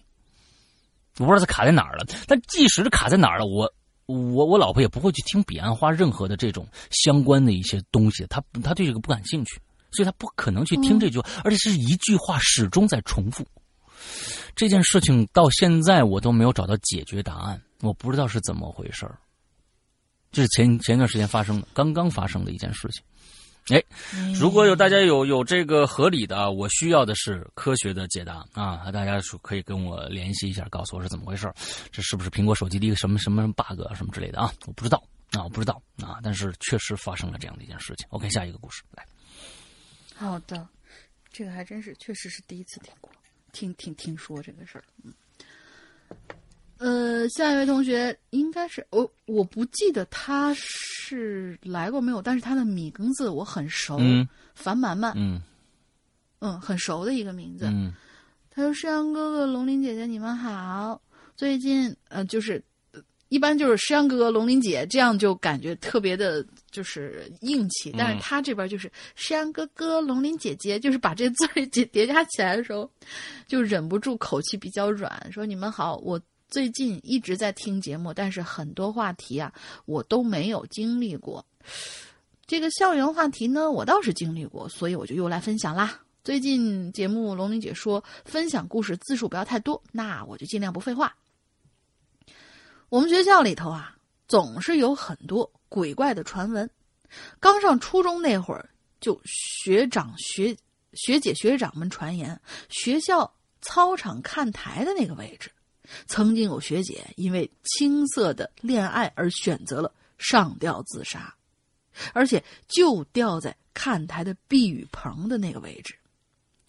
偶尔在操场上多待一会儿，就能听到啊一阵凄厉的哭声。所以门口的值班保安叔叔从来都不巡巡查操场。可是有些传闻，随着我在学校待的越久啊，很多传闻慢慢就变成了现实。这呢，这就也给我的童年呀添下了一笔不一样的色彩。就在学校传闻操场有吊死鬼的时候，我们几个作死的同学就拉着我一起呀，就跑去作死了。我们学校操场处处在一个三面环山的位置，尤其是看台的位置是常年不见光的。我们上山，绕着小道，是可以从山上。看到学校操场的，从里面翻不到，从里面是翻不到高围墙上，但是从学校的外面的山上就可以很好的翻到围墙的上面。我们呢就顺着围墙走到了这个避雨台的上面。打头阵的那个同学突然大叫：“哎，你们快看，那是什么东西？”我们顺着他指的方向看过去，就发现他的手里头，哎，是意意思是他已经过去式了吗？啊，啊，他已经过去了吗？是在他的手里边拿着一个全身发青的死婴，就是死去的死去的婴儿。姑娘们已经，姑娘们因为全在后面，都已经止步不前了。男孩子们胆子大，就相互传递着拿这个死婴看。一个男孩拿着这个死婴经过经过我们跟前，结果我们就看到那死婴儿的屁股上头居然有一个类似尾巴一样的一小段骨头，赤裸裸的露在外头。我们这时候吓坏了，吓得赶紧往回走。嗯，一个最淘。一个最淘气的男孩呢，就拿这死婴追着，哎，你们看，你们看，你们看，嗯，就就就欠儿了，真是。嗯，我们真是又哭又闹，就让他赶紧放回去。他就把它放回原来的位置。之后，我们就选择了下山去报警。后来这几天啊，奇怪的事儿也就慢慢逼近了。嗯，前两天呢，我们七个人就最最开始的两天呢，我们七个人就开始做类似的梦，总是梦到一群奇奇怪怪、龇牙咧嘴的人在后头追自个儿。嗯，追着我们跑到学校看台的地方，就一拥而上，一直到梦醒过来为止。嗯，就这么持续了两天。第三天，那个最淘气的男孩子就请假了。我们只知道他请了病假。后来我们七个都相继遇到了倒霉的事情。我呢是连着两天上吐下泻，做早操的时候总觉得看台那个位置有人盯着我看。哦。我就把这事儿呢告诉我姥姥，我姥姥呢就叫了一个神婆过来，说我呀最近去了一个极阴的地方，做了有损阴德的事儿了。我呢就赶紧一五一十的就把这事儿啊就告诉神婆，用那神婆呢就用鸡毛掸子一样的东西在我身上抽了一抽，然后烧符让我喝，烧了符纸让我喝了一口，应该是泡了符纸的水，之后我就好了。直到半个月之后，那个淘气的男孩啊才回来上学，但是他回来之后也就也就不敢淘气了，感觉像换了一个人一样。有一回我们跑完早操进了教室，老师来了，发现他的座位是空的，一问并没有人知道他去哪儿。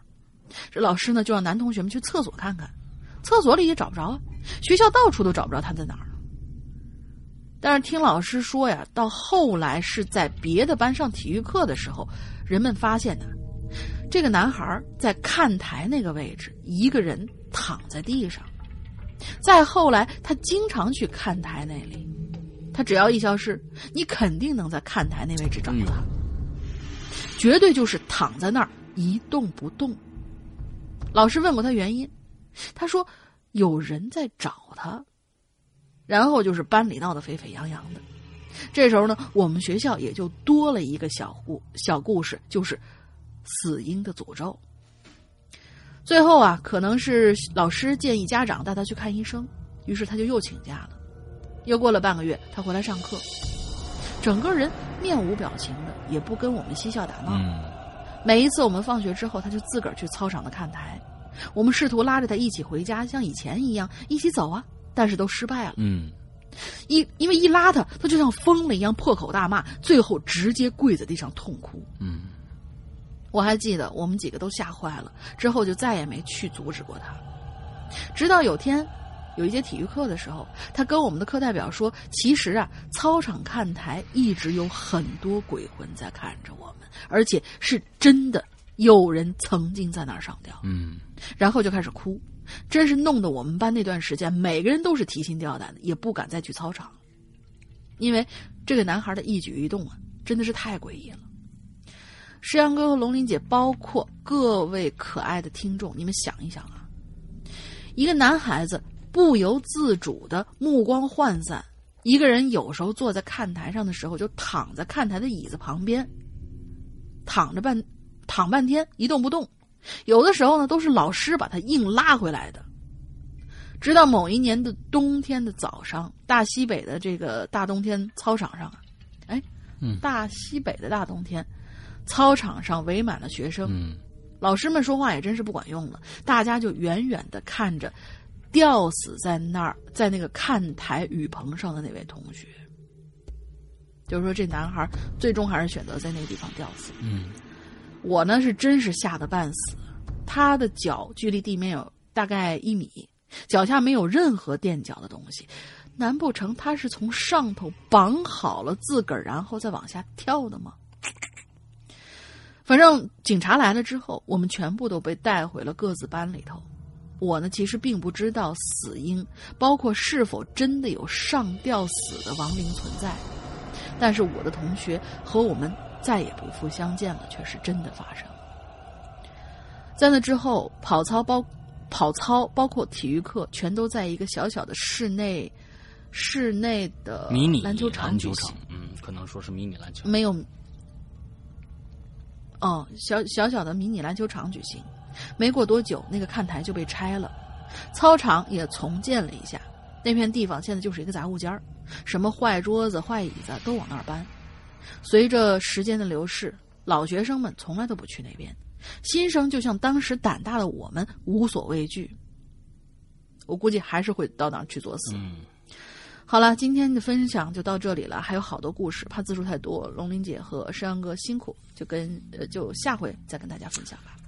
下次你在写稿子的时候，可以再稍微捋一下，语句其实里面有一点点的不通顺，嗯，但是故事其实挺，也是告诉我们，就是你你你哪怕你不信他，但是也不要用一个比较就是那种轻浮的态度去对待这种事儿。嗯，对，还是我们说说要有敬畏心嘛，啊，就是说。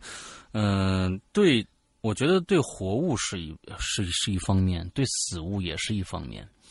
嗯，前几天呃碰到了一个挺挺让我哎呀心挺难受的一个事儿。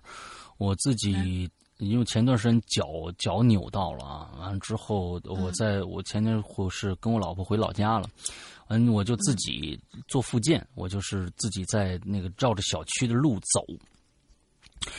突然听到前面一声惨叫啊，啊，一声惨叫，一只狗的惨叫，而且同时听到咚的一声，咚的一声，我知道一定是一只狗狗被车撞了，啊，就惨叫了好几声，完之后汪汪汪两声以后。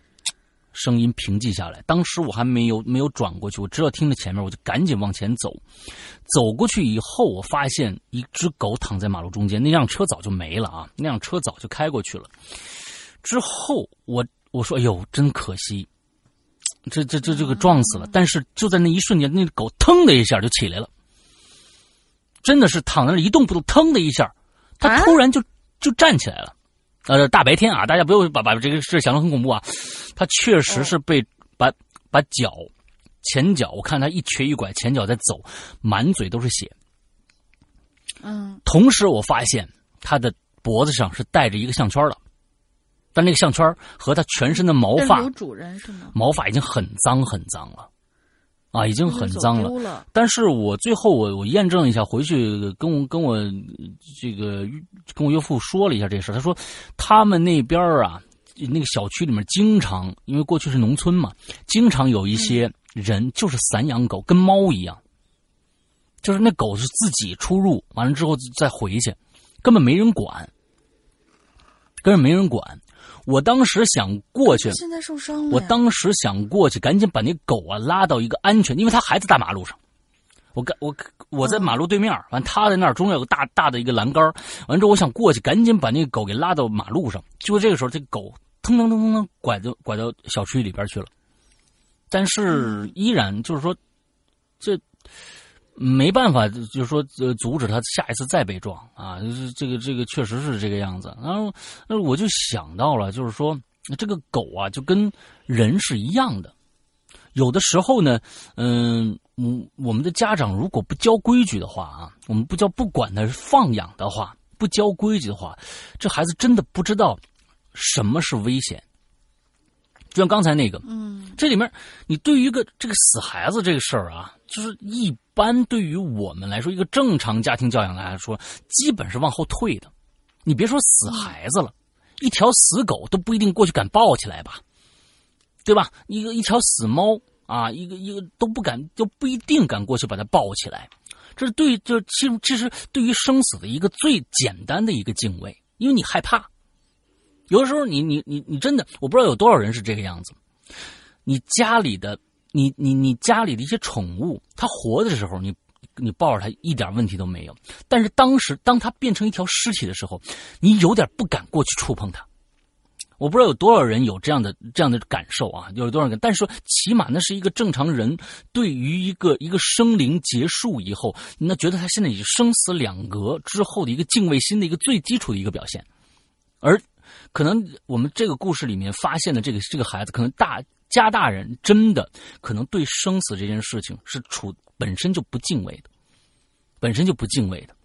我们从这个故事里面发现，这本身是一个生灵被抛弃的一个故事。因为什么？这肯定是一个畸形的孩子，呃，屁股上长了一个尾巴嘛。家家庭觉得哇，尤其农村觉得生出来哇，这生出一个怪胎来，扔了，对，就扔掉了。那但是那是一个生灵啊，他可能就会变成一个怨灵。我不知道啊，这是只是可能是从我们的故事里边各种恐怖故事里边这样一个一个合理的一个一个合乎逻辑的一个转变。但是到底有没有灵魂存在，我不知道。但是这个孩子最后表现出来的就是被吓到了。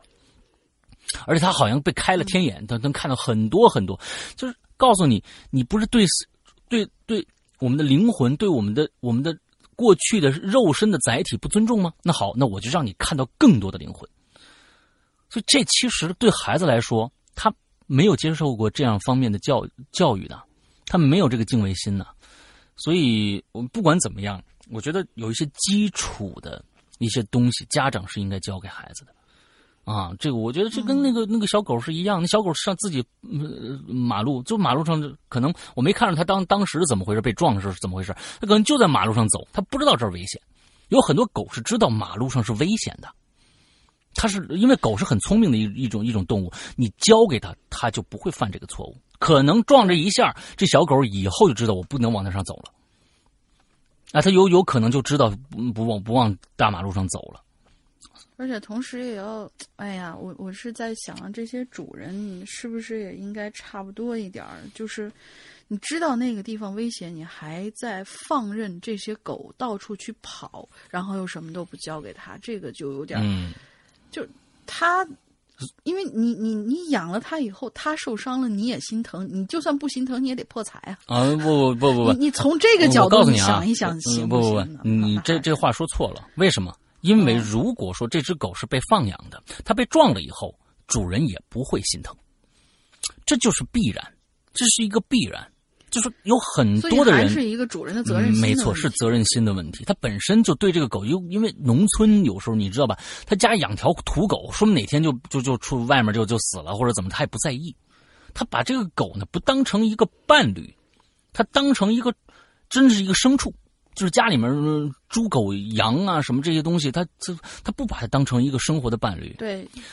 说起来的话，好像有有想起来以前就是有些那些，呃，朋友告诉我们，呃，就是家里面在农村，就是或者说有亲戚在农村的那些人家，说说，嗨，我们这狗都不让进屋子，怎么怎么着的那种，他就是当成一个跟对他就看家护院的这样的一个机器啊，他把把它当成一个机器，他不把它当成一个生活中的一个一个一份子，那这是没有没有办法的啊。这其实我觉得这是这是认知问题啊，就根于责任，你责任可能他就是认。认知就是这样，对于狗的这样的一个认知就是这个样子，所以，呃，很多的时候就是认知的问题啊，也也有很多。你你说这孩子，我估计他的家长肯定不会愿意让他去去去自己上吊吧，对吧？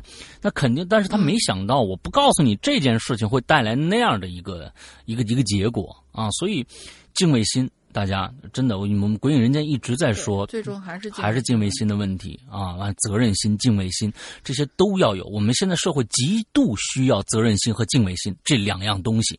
因我们说了很多东西了，呃，F B B 为什么为什么有八亿啊？就是没有敬畏心啊！他他觉得我操，这这他们是整个行业都这么干，我为什么不能这么干啊？他没有敬畏心啊！当然，在这里面有很多很多的艺人，他们是他们是守法公民啊。他没有不交税啊，对吧？那他就为什么就不交税？他就没有敬畏心啊，对吧？所以责任心他也没有啊。他八亿，好家伙，咱们这中国税款流流失多少啊？他没有责任心啊，所以还是责任心和敬畏心的问题啊。你这个，而且为什么我刚才说是那个你这样的道歉我们不接受呢？是因为你一开始不知道交税是一个。就是正常的一个守法公民应该做的事情吗？你不知道你偷税这样是错的吗？你是知道在这种情况之下你还去犯，那么这种道歉我们不接受。但是我是认为啊，在我们现今的社会里边，我们我们每一个文明社会发展都有一个现在跟我们一样的一个节点。就是说，有很多很多的在法律上的漏洞或者执行上的漏洞，我们会发现，通过因为发展到一定阶段的时候，尤其是经济发展到一定阶段的时候，我们这些东西都会凸显出来。完之后，我们才会去在意它，之后才会去修正它，我们会才会去慢慢的变好。比如说前几天在这个北京发生的那个，呃，就是大兴那个。抢抢孩子那事儿，大家现在好像全国都在热议这件这这样一件事情，在北京首都这样的一个一个地方，居然发生在大大这个大商场里边，有三个人上去去抢孩子，最后居然只拘留了五天就放出来这么一件事情。其实，在这件事情最后，公安公安给出一个调查结果，是因为这里这三个人确实把对方认成了他的儿媳妇，因为他儿媳妇不把抚养权交给他们，他们认为那个人是他的儿媳妇，上去抢这个人，说把这个孩子抢出来。但是要大家要知道啊，这里边其实这一个很很简单的一个一个判定过程，抢是重要的，还是说，就算那是真的是你的儿媳妇，你也不应该抢。何况你抢了一个不是你儿媳妇的人，所以这些讨论都在我们民间爆发出来。这些讨论是特别有意义的，能让政府部门能注意到这些到底是否合理，是否跟人情世故能够合乎人情世故。这东西，你拘留五天，你就算真抢你的儿媳妇，也不对呀。对吧？也不对啊！这件事情从各种各样的方方面面都说的，我们只在乎你抢这个这个动作是不对的，就跟杀人一样。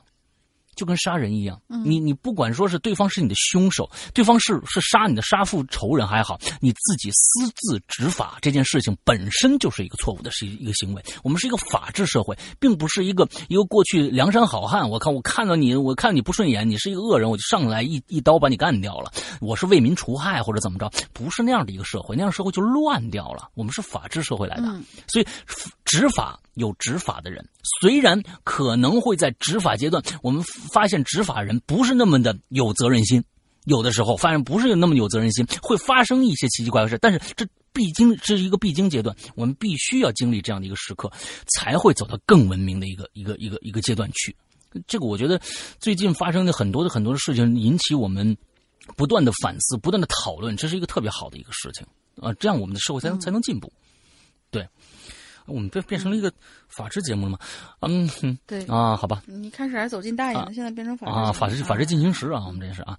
好，对。军这下下面下面一个军语啊，前几天大学同大学的室友 H 啊来玩啊，几年没见，话题特别多。不过呢，多半都是在回忆大学的生活。期间呢，聊到了一个他的灵异经验、灵异体验吧，应该说啊，刚好话题合适，我就分享一下。嗯嗯。当时啊，我们那届男生呢比例稍高，于是呢一部分这个同学啊就被安排到了一栋原来是女生宿舍的楼里边去了。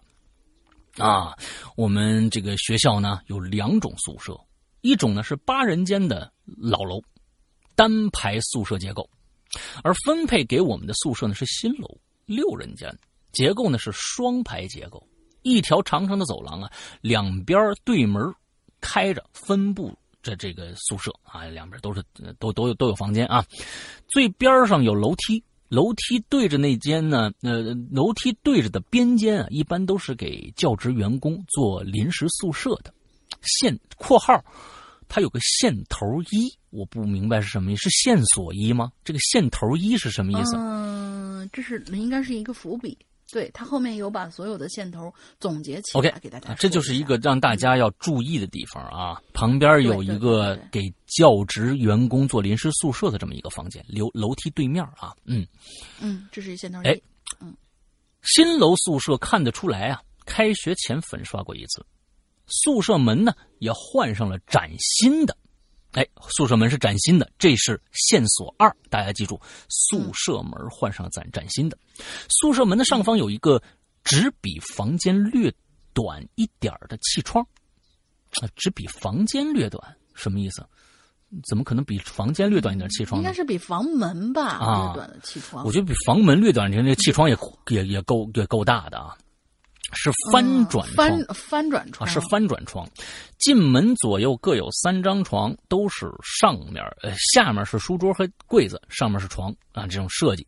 嗯嗯，我这个室友小 H 的床位呢是进门右边第一个，那我呢是挨着他啊。当时宿舍没有空调，只有房间中央有一个吊扇。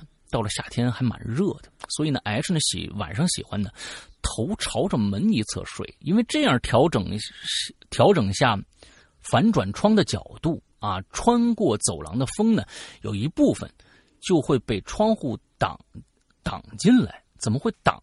挡就是挡，就别进来了啊！你这个这个词儿不是，就是应他应该用的是就是折啊，没没明白那个气流气流能折进来吧？啊，可以凉快，反正就是它能调节这个窗户的大小啊，它能就睡在那个位置就可以调窗户大小，完了之后就能让这个风进来多少啊？那就是可以凉快一点。嗯，这天晚上啊，H 一直没睡着啊，下半夜的时候呢，他就啊隐约的听到。传来脚步声，在这个空荡的走廊啊，特别的明显。刚开始 H 也没太在意啊。我们那个时候，就是有人喜欢半夜架着高倍望远镜啊，拍拍对面女生宿舍的美景啊，确实拍到了一些。完了之后，我私信给那个主播啊，嗯。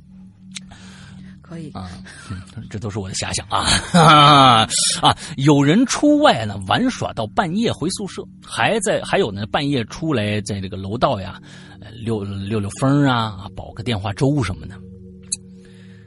但不久啊，我这个同学 H 就发现，哎，有点奇怪。嗯，这个脚步声啊，并不是穿过走廊的，而是由远及近，走几步呢。停那么一小会儿，再往前走。嗯，我这同学就琢磨这事儿啊啊，就发现这脚步声啊，来到距离门很近的位置了。这学校宿舍规定啊，十一点得熄灯，而走廊上这个廊灯啊，又是一个低瓦数的节能灯，所以 H 其实可以通过翻转这个玻璃窗的反射呀，看到走廊的情况的。这时候。他就看到了一个身影，嗯，配合脚步声呢，正走到对面的宿舍门口。哟，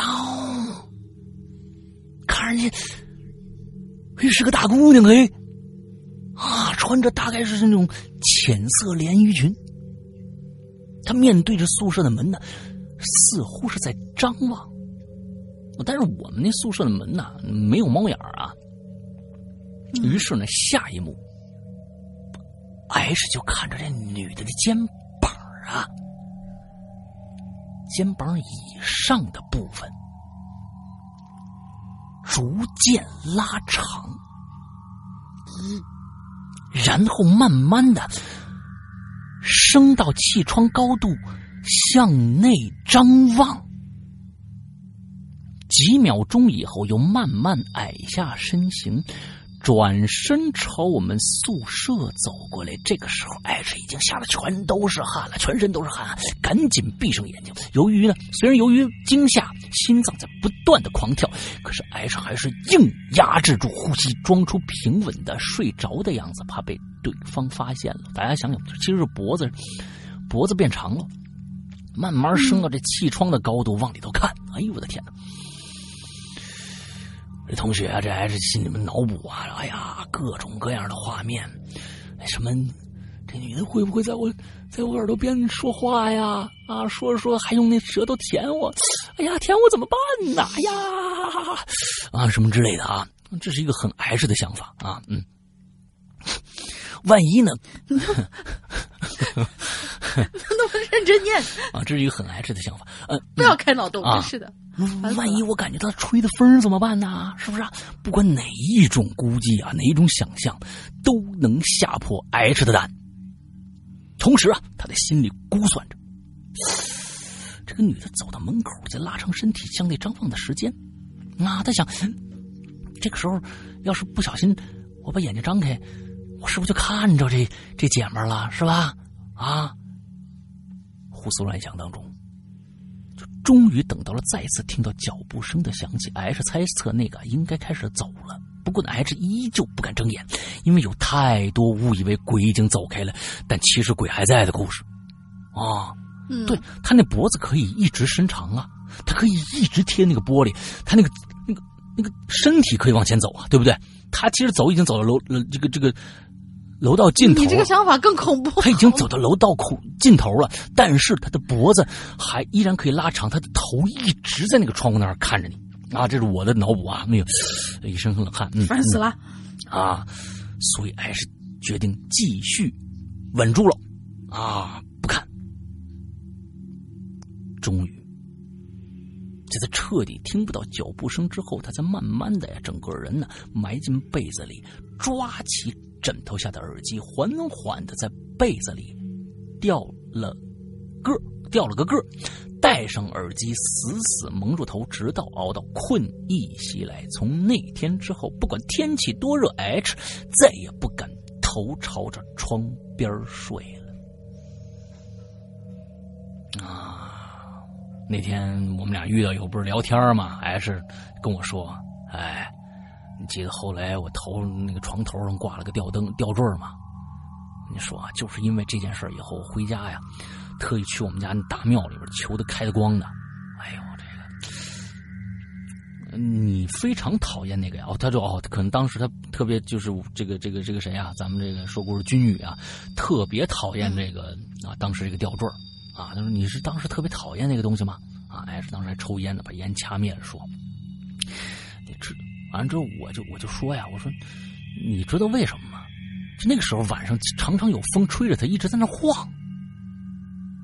我就回了他一句啊，我说为什么讨厌？就是他一直在那晃。嗯，我说了回了这么一句话，我吞了半句话。这是整个这故事的第三个线头。现在我们把线头从头到尾捋一遍。线头一：常住的老师和辅导员是有独立的宿舍楼的。而我们宿舍这些边角间，一般是给外聘老师或者编制外的教职员工午休用的。而我们这层这间呢，不知道为什么一直是空着的。没明白，线头一我就没明白啊。这间本是他们住的这间吗？就对，住着这间本身是空着的，而且给外聘老师，也就是说，外聘老师是不会知道这间房间曾经发生过什么，以及为什么空着的。嗯，没说明白，我觉得是好，这是线头一啊，线头二，我是这么猜啊，他是他是这么说，我我是按照他这个思路这么猜。老楼用的宿舍门是那种门上有一个方形的小窗，有网格，但是可以打开的。听说是早年为了查房时。朝里边看，线头二啊，线头三。那时候听学姐说，以前有一个毕业留校的学生，不知道受了什么委屈上吊自杀了，所以我总感觉床头吊着个人形吊坠实在不太舒服。哎，这故事真不错啊！我跟你说啊，我跟我跟大家就说，他这里边留了三个三个线索，这三个线索可能，我觉得他没有写明白也是对的，就是这里边可能富有很深很深的含义，让大家可能要从头到尾再听一遍，或者再看一遍啊，再理解理解啊，再理解理解。OK，这是一个非常好的一个一个故事，是今天到现在最好的一个故事啊！我们评评评一下分的话啊，这个是最好的一个。来，下一个。你把史真香同学往哪儿放了？真是，他带起了我们整期的话题呀！不不不，史真香是不是故事？是他的人，是笑点啊，是笑点啊，对，对，好吧。嗯，既然是最后一个，下面最后一个是 E，then H，Ethan H，Ethan Hunt 啊，就是 Ethan Hunt，就是《碟中谍》主主人公啊。啊，好吧，我一般叫他阿汤哥啊。嗯，两位主播好。其实我呢是一个偏向无神论的听众，不过我是很享受《鬼影人间》的节目的。最喜欢最喜欢的栏目呢，居然就是影留言。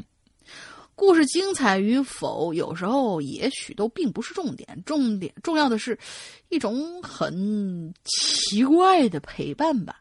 为什么是奇怪的陪伴呢？我听听他是怎么说的。我们还是录的很认真的。嗯。两位主播以一种自己都不知情的方式参与了我的人生。什什么叫自己都不知情的方式？对啊，我看着这句话很想笑啊，不知道为什么啊，就是哦，就是他的自己都不知情。他意思就是说，哦，我明白了，我明白了，就跟我对于很多的时候，呃，其实我我自己有时候在在自己回想自己呃的一些态度啊，有的时候有很多的鬼友给我来。跟我来来来来来来写微信呢，或者是 QQ 什么的，我一般不回。我有时候看着同那那些那些鬼友特别特别的熟络的感觉，我会有一些有有会有一些哎，你凭什么跟我这么熟啊？但是，嗯，你明白吗？就是说，鬼友每天在听你的节目，他认识你，但你不认识他。他认为你已经陪伴他很长很长时间了。但是你是的，但是他在你的是他他在主播的这个人设当中是从来没有出现的，所以大家请大家一定注意这个啊！其实我有时候有有些时候是对对有一些鬼友显得特别熟络的鬼友，我是没有那么热情的。为什么？就是因为这一点。我相信所有的鬼友在跟我说，都去哎呀，石阳哥终于找上你了，哎呀，我就特别开心，特别怎么每天都听你的故事，哎呀，就是就是就是那样的一个状态。但是对于我来说，你是刚刚出现在我的生活当中的，而我可能陪伴你好几年了。哎，这个就是，我觉得这个他他非常非常这句话写的反过来想写的非常好。两个主播在一种很奇怪的陪伴啊，两个主播在一种自己都不知情的方式参与到了我的人生当中。哎呀，这这个话写的特别特别的好。嗯，但是同时，我觉得能够陪伴你参与你的人生，我们也觉得很荣幸。对。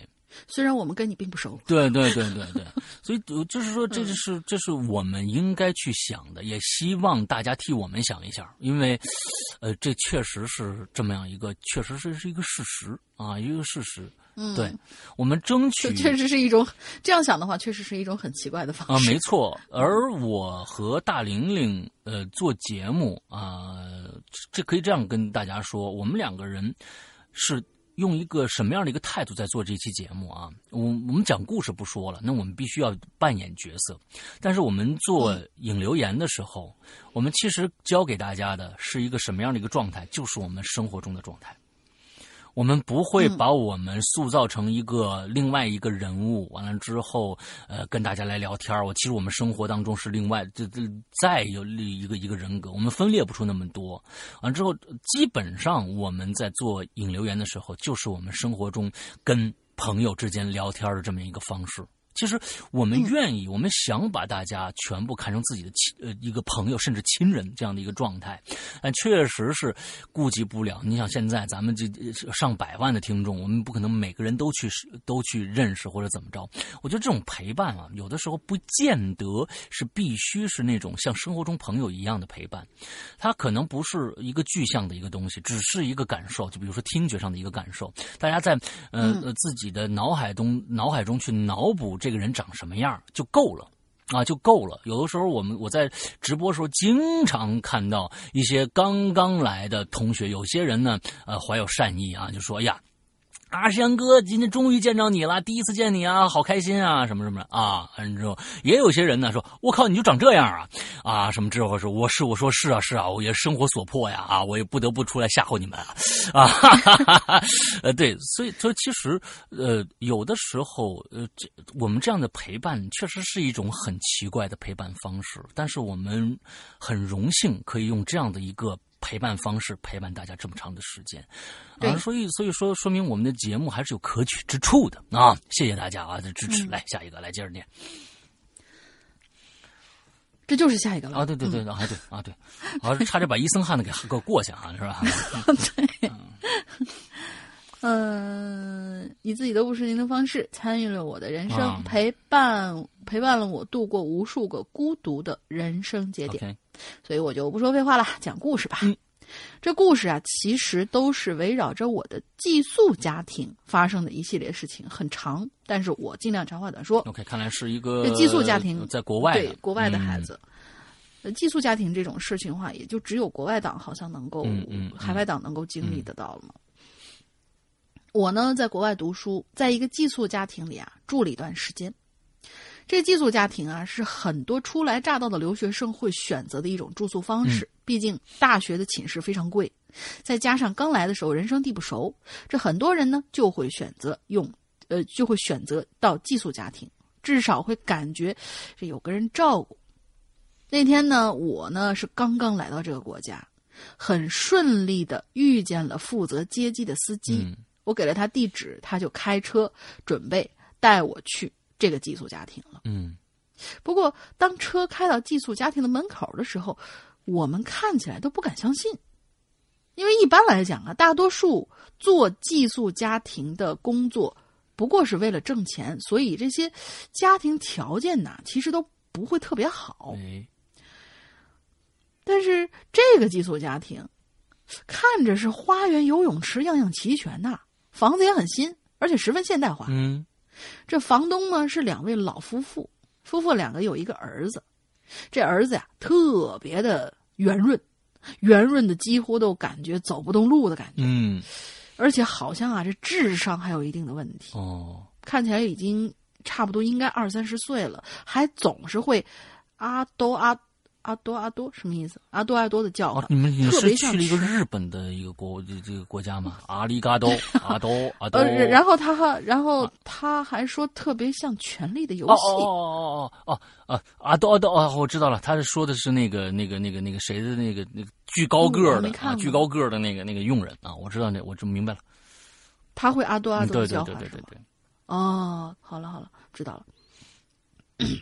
他们家房子有三层，第二层有三个卧室、一个杂物间、一个厕所。我呢和另外一个同学租，另外一个来租住的同学跟老夫妻都住在二层，老夫妻的儿子住在杂物间里。而奇怪的是，三层的主卧却没有人睡。哦，这老夫妻，这老夫妇俩呀，人其实挺好的。我第一天带他们来，呃，第一天到他们家那天晚上，这老奶奶呢就招呼我下楼吃饭。我说好的，我马上下来，我关一下灯。这老奶奶就说别关了，不打紧，有人气儿，赶紧去吃面，别凉了。听起来还是蛮亲切的。嗯，因为呢我是学法律的，所以经常要待在图书馆里，所以每一次回家大概快凌晨一点了。就在某一天，我也是早早的出门去图书馆。遇见了我的一个邻居，这外国的邻居啊，其实都挺友善的。他们主动跟我打招呼，说他们全家呀去海滩旅游好几天，还给我介绍说哪个哪个海滩比较好玩。嗯，于是我呢也就象征性的就随便跟他们聊两句，就去了学校了。等我回来的时候，已经是凌晨两点。哇，你真是太刻苦了，真是太刻苦了。嗯嗯，我洗了个澡，就躺在床上准备睡过去了。这个时候，我就听见自己的房间门突然有人敲打的那种声音，咚咚咚的。一开始啊，我以为是风吹的，加上隔壁的同学还在打游戏，我就大在那打游戏，大声叫唤着什么换车啊，什么捡枪救我，估计吃鸡呢什么的，所以我也并不害怕。嗯。但是这咚咚咚的声音越来越大，从敲门变成了一种类似砸门一样的声音。嗯，这我就突然开始恐惧了啊！类似砸门一样。对不起，我的猫在不知道为什么一直在狂叫。Sorry 啊，我叫它一声，奥丁，闭嘴。不行，我我制止不住它。好，你就这这这对奥丁啊。嗯，对。嗯，这还名字还挺大气的，嗯，嗯，对，因为它是黑毛嘛，嗯，我呢就忽然就开始恐惧，而不知何时，我就突然意识到我的室友居然不吭气了，就是类似砸门这样的声音一系列之后，嗯，于是整个世界上就只剩下了咚咚咚的砸门声。我就下意识的摸了摸出国之前的母亲给我带的护身符，嗯，这时候我就发现居然消失不见了，而且是从钱包里飞出去，呃，不是钱包里头不翼而飞。啊，钱包飞出去可还行，其他东西都还在，只有这个护身符不见了。我是紧紧的就把这个被子捂在身上了。那砸门的声音肆无忌惮，就像一群索命的恶鬼一般。就但是这个国内的护身符到了国外是否有用，这个不知道啊。嗯嗯，对啊。反正最终呢，我还是决定一探究竟，心想大不了我就拼了呗。而当我准备打开门的时候，那个声音居然骤然停止了。嘿，我就把门打开了。伸出脑袋左右看看，这个时候我就仿佛看到有一道白影子飘到三楼去了。我一不做二不休，拿起一个衣架子防身，就颤颤巍巍的跟着往楼梯上走过去。当我准备，可是当我准备上三楼的时候，我就发现这三楼，他应该嗯，他没写清楚啊。我觉得可能是三楼楼梯还是怎样。就是通往三楼的那个位置是锁死的，锁的死死的。哦。而我回头看二楼的走道，一切还是如此的寂静。我就忽然想起老奶奶说的一句话：“别关灯，有人气儿。”我这才意识到，这一家人自打我来之后，就从来都没有关过灯。我天哪！这一个月以来，家里永远都是灯火通明的。我怀着巨大的恐惧感走到室友的房间门口，用力的砸门，想寻求一个战友。我敲门的房间，呃，敲门的声音肯定是大的不行，无论是谁都会被吵醒。但是我的室友却并没有来开门，而那老夫妻两个也没有出门看。整个世界还是安静如斯，只有我哐哐哐的敲门声。这时候，我的余光看见我窗外的邻居居然在家里开家庭派对，几家人在院子里面开着灯吃着东西。虽然觉得很奇怪，不过也总算是看见了活人，还算不错。在我稍微平复了一会儿内心的恐惧之后，我就突然意识到了另外一个问题：这一家人他们不是去海滩了吗？反正这期间还有很多事儿，就不一一多说了。反正是没过多久啊，我就搬了出去。嗯，括号因为有一个 case 要分析，事情比较多，所以写的有点乱，没有注意文笔，请多包涵。我觉得他这个故事到了后来是一个细细思极恐的一个事儿。嗯，没错，就是一开始他听见一就是那种哐哐哐那种敲门声，最后这个声音。说不定其实是他自己的动作。这个我哐哐哐的敲门。我是我我是认为没错，这是你说是一个平行空间是吧？另外一个一个他在提前就去做这件事，有前有后的那一种。对，我我就其实，但是我是认为这这特别像那个那个什么那样的那那种感觉的故事。其实那种故事我觉得真的挺恐怖的，就是说，呃，逃出夺命镇。我不知道大家多少人看过啊？逃出夺命镇就是开始你认为这家人特别和善，最后其实你。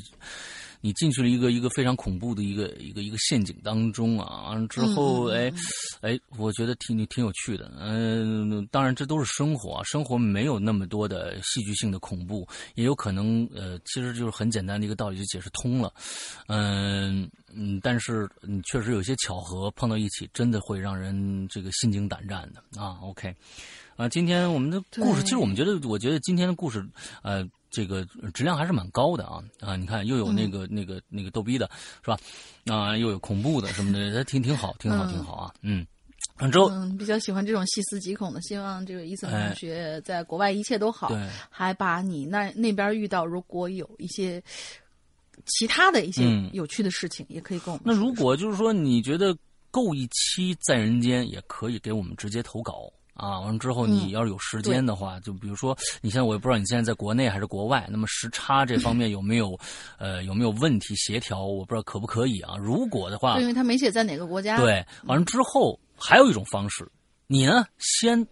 嗯，录一个小故事啊，录一个小故事给我们，就是你你发生，我们就是呃要听一下你的表达表达能力怎么样啊？这是最重要的一个。完了之后，呃，发到我们的那个信箱“鬼影人间”@新浪点 com 啊，cina 点 com 这样的一个邮箱里边。完了之后，呃，再接着就是，如果我们通过了。如果你那边的这个时差不允许的话，那其实你可以自己把它录下来。整个做一个，就是相当于你自己把整个你想讲的故事全部录下来，我在前面加个头加个尾，完了之后，哎，奉献给大家也可以，没问题。其实，嗯，我们那个独孤照同学啊，就是用这样的方式来跟咱们家录过一期节目，对吧？对，嗯，这样都可以。呃，那我们的这个投稿信箱就是鬼影人间艾特新浪点 com 这样的一个邮箱啊。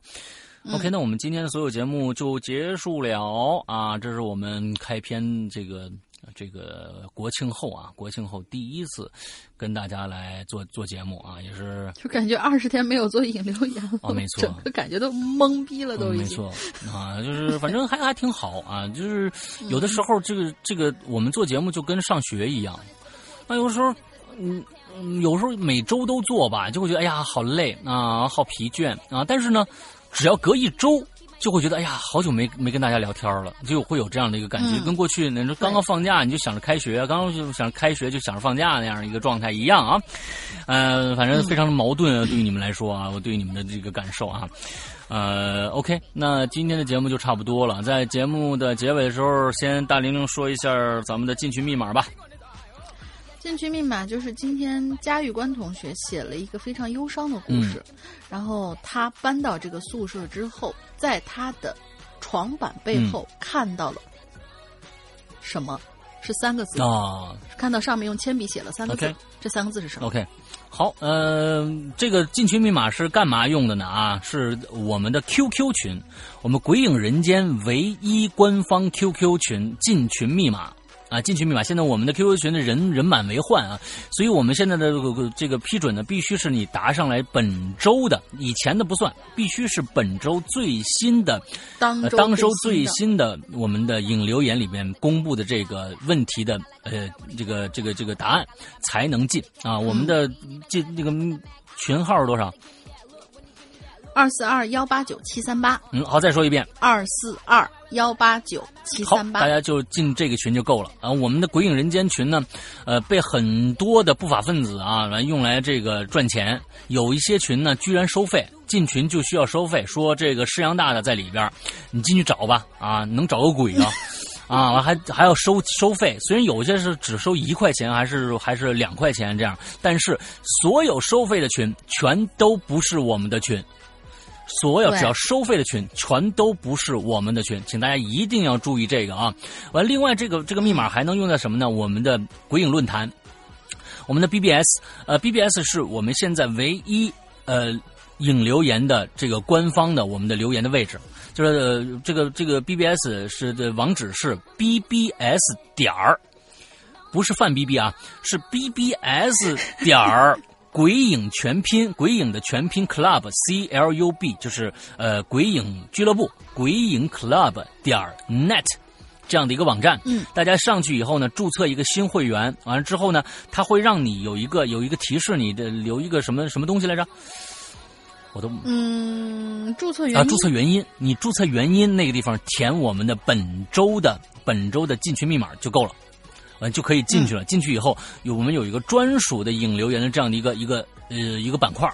完了之后，我们号上面会有一个红色的那个红色的论题，那个就是我们当周的我们现在当周的这个呃我们要讨论的东西。打在那个下面跟帖留言就可以了。对你只能是跟帖，你要重新开帖的话，我可能会看不到。对对对，不能重新开帖啊，就要跟帖。OK，大概就是这个样子。OK，呃，我们在最后再说一下我们的鬼影的会员。会员制啊，会员制现在其实最近有很多的新加会员都给我们发来贺电，说我们的会员专区里边的内容实在是太多了，实在是太丰富了。我都我其实现在想起来，这真的是，嗯，日日更新。我们的会员专区是日日更新啊。完了之后，我们的内容包包罗万象，有 talk show 节目，也有我们的主播的我们自己的一些小的私人空间的节目，还有最新的故事，有很多长篇。是完完全全不在任何地方更新的，我们也不售卖，只在会员专区内大家才能看得到。我们也不售卖，不在任何的免费专区放出，所以那里边已经有无数的故事啊！我觉得真的是无数集，够你们听，我觉得够够你们听小半年的。就现在加进去的话啊，反正就这么跟你们说吧，就是之前有一个人特别好玩，就跑到那个 QQ 的官微君上面，因为我们 QQ 上面也有一个客服客服姐姐嘛。之前他就跑到客服姐姐那儿就说，说是你们这个《鬼影人间》到底有多少节目？嗯，他说是你是会员吗？不是，我是在某某某专区听的。嗯，呃，就是那可能就是某大山或者说是那个什么云音乐什么之类地方听的。结果他说是。我都已经听了好几个月了，我还没听到头。你们到底有多少节目呀？我们说我们每周都有更新上去，嗯，你你排队就行啊，就排着听就行。OK，不会让你断更的。对对对，大家其实我觉得这里面选择性还是挺多的。我们你像比如说在会员专区里边，呃，我们有一个呃，就是《扬言怪谈》，我们所有的故事都在上面。而且现在《扬言怪谈》，我真的期望特别特别希望大家都来听一下每周二和四的我在花椒。直播的《扬言怪谈》上的节目，晚上九点。因为现在正在讲十四分之一啊，大家很多人都知道十四分之一这个故事。呃，具体怎么着，我我就不说了。完了之后，这是个非常非常棒的一个故事系列，所以也希望大家来听这个。那而而且我们在《洋洋怪谈》上的所有的故事，我们都会删掉，有一些我们的重播就会删掉，但是最终的剪辑版只会在我们的会员专区里放出。那里面有很多很多的故事，长篇大故事已经在等着大家了。那其实大家有很多选择，就愿意听。故事听故事，愿意听 talk show 的可以听 talk show，愿意听短小的故事，我们也有怪藏。那一个一个故事差不多有七八分钟、十分钟左右，都是那种短小精干的，就鬼友曾经写过的我们的一些遗珠啊，就放在里边，非常精彩的故事，我们会放在怪藏里边去播播播播放，所以真的是呃嗯，非内容非常非常的丰富。大家现在听到的引留言，只是我们免费的故事，呃，很小的一部分。啊，那那那在我们的会员专区，只是其中的一个小栏目、小栏目、小的板块而已。这是跟我们呃会员专区的节目是完完全没法比的。那么现在估计我会员专区呃，安卓和苹果，苹果现在已经有 A P P 了，是老版的 A P P 还在用。那么新版的 A P P，我特别特别希望能在十一月份之前能够上上架，安卓和苹果的新的啊都能上架。但是现在目前依然只有苹果。的 A P P 可以用，那么你首先你要确认你是苹果的设备，I O S 设备，完了之后，呃，下载以后，呃，在 App Store 里面搜索“鬼影人间”就可以搜索到我们了。完了之后下载以后，你有两种办法成为会员。第一个，在 A P P 内付费二三八一年就可以成为会员，但是呃，苹果要拿走百分之，通过这种方式，苹果要拿走百分之三十。所以我更建议大家，呃，通过微信啊，通过微信的这种方式，微信呢可以大家去呃搜索一个微信号叫“鬼影会员全拼”啊，“鬼影会员全拼”这样的一个微信号，去呃来搜索我们的客服，呃，搜到了以后，呃，请大家注意，这个不是你搜到加他，他马上能加你啊，你可能要等一小段时间，他才会加的加你，加了你以后呢，呃，直接内付啊，就是在微信支付或者淘宝这这个支付宝支付二三八都可以，就可以。呃，就可以帮你加成会员，也可以帮你加成会员。但是这里还有更好的一个好处，首先你可以玩一次那个表情骰子，嗯，玩几点就给你再多加几天会员期。另外还有一个就是直接就可以把你揪进我们的 VIP 群里边去。啊，为究竟 VIP VIP 群里面去，这都是通过微信的最好的方式啊。同时，同时在这里边也期望大家能通过微信的这种方式，因为我们曾经发现过一个我们现在都没有办法去解决的一个事儿。其实这是所有 APP 都没有办法解决的一个事情，就是你可能付款了，但是你的这个付款项目没激活。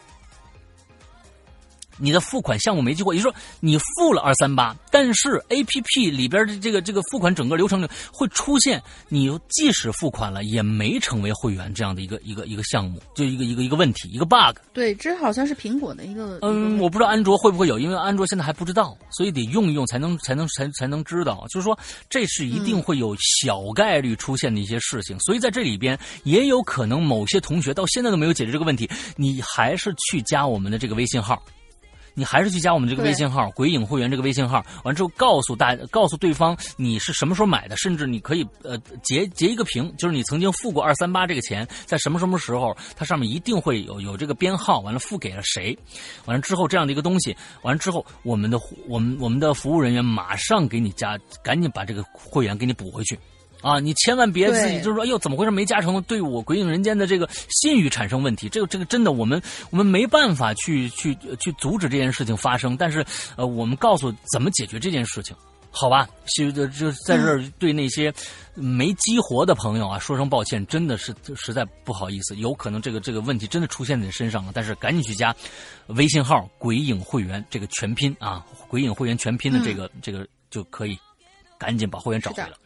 好吧，我们今天的节目到这结束，祝大家这一周快乐开心，拜拜，拜拜。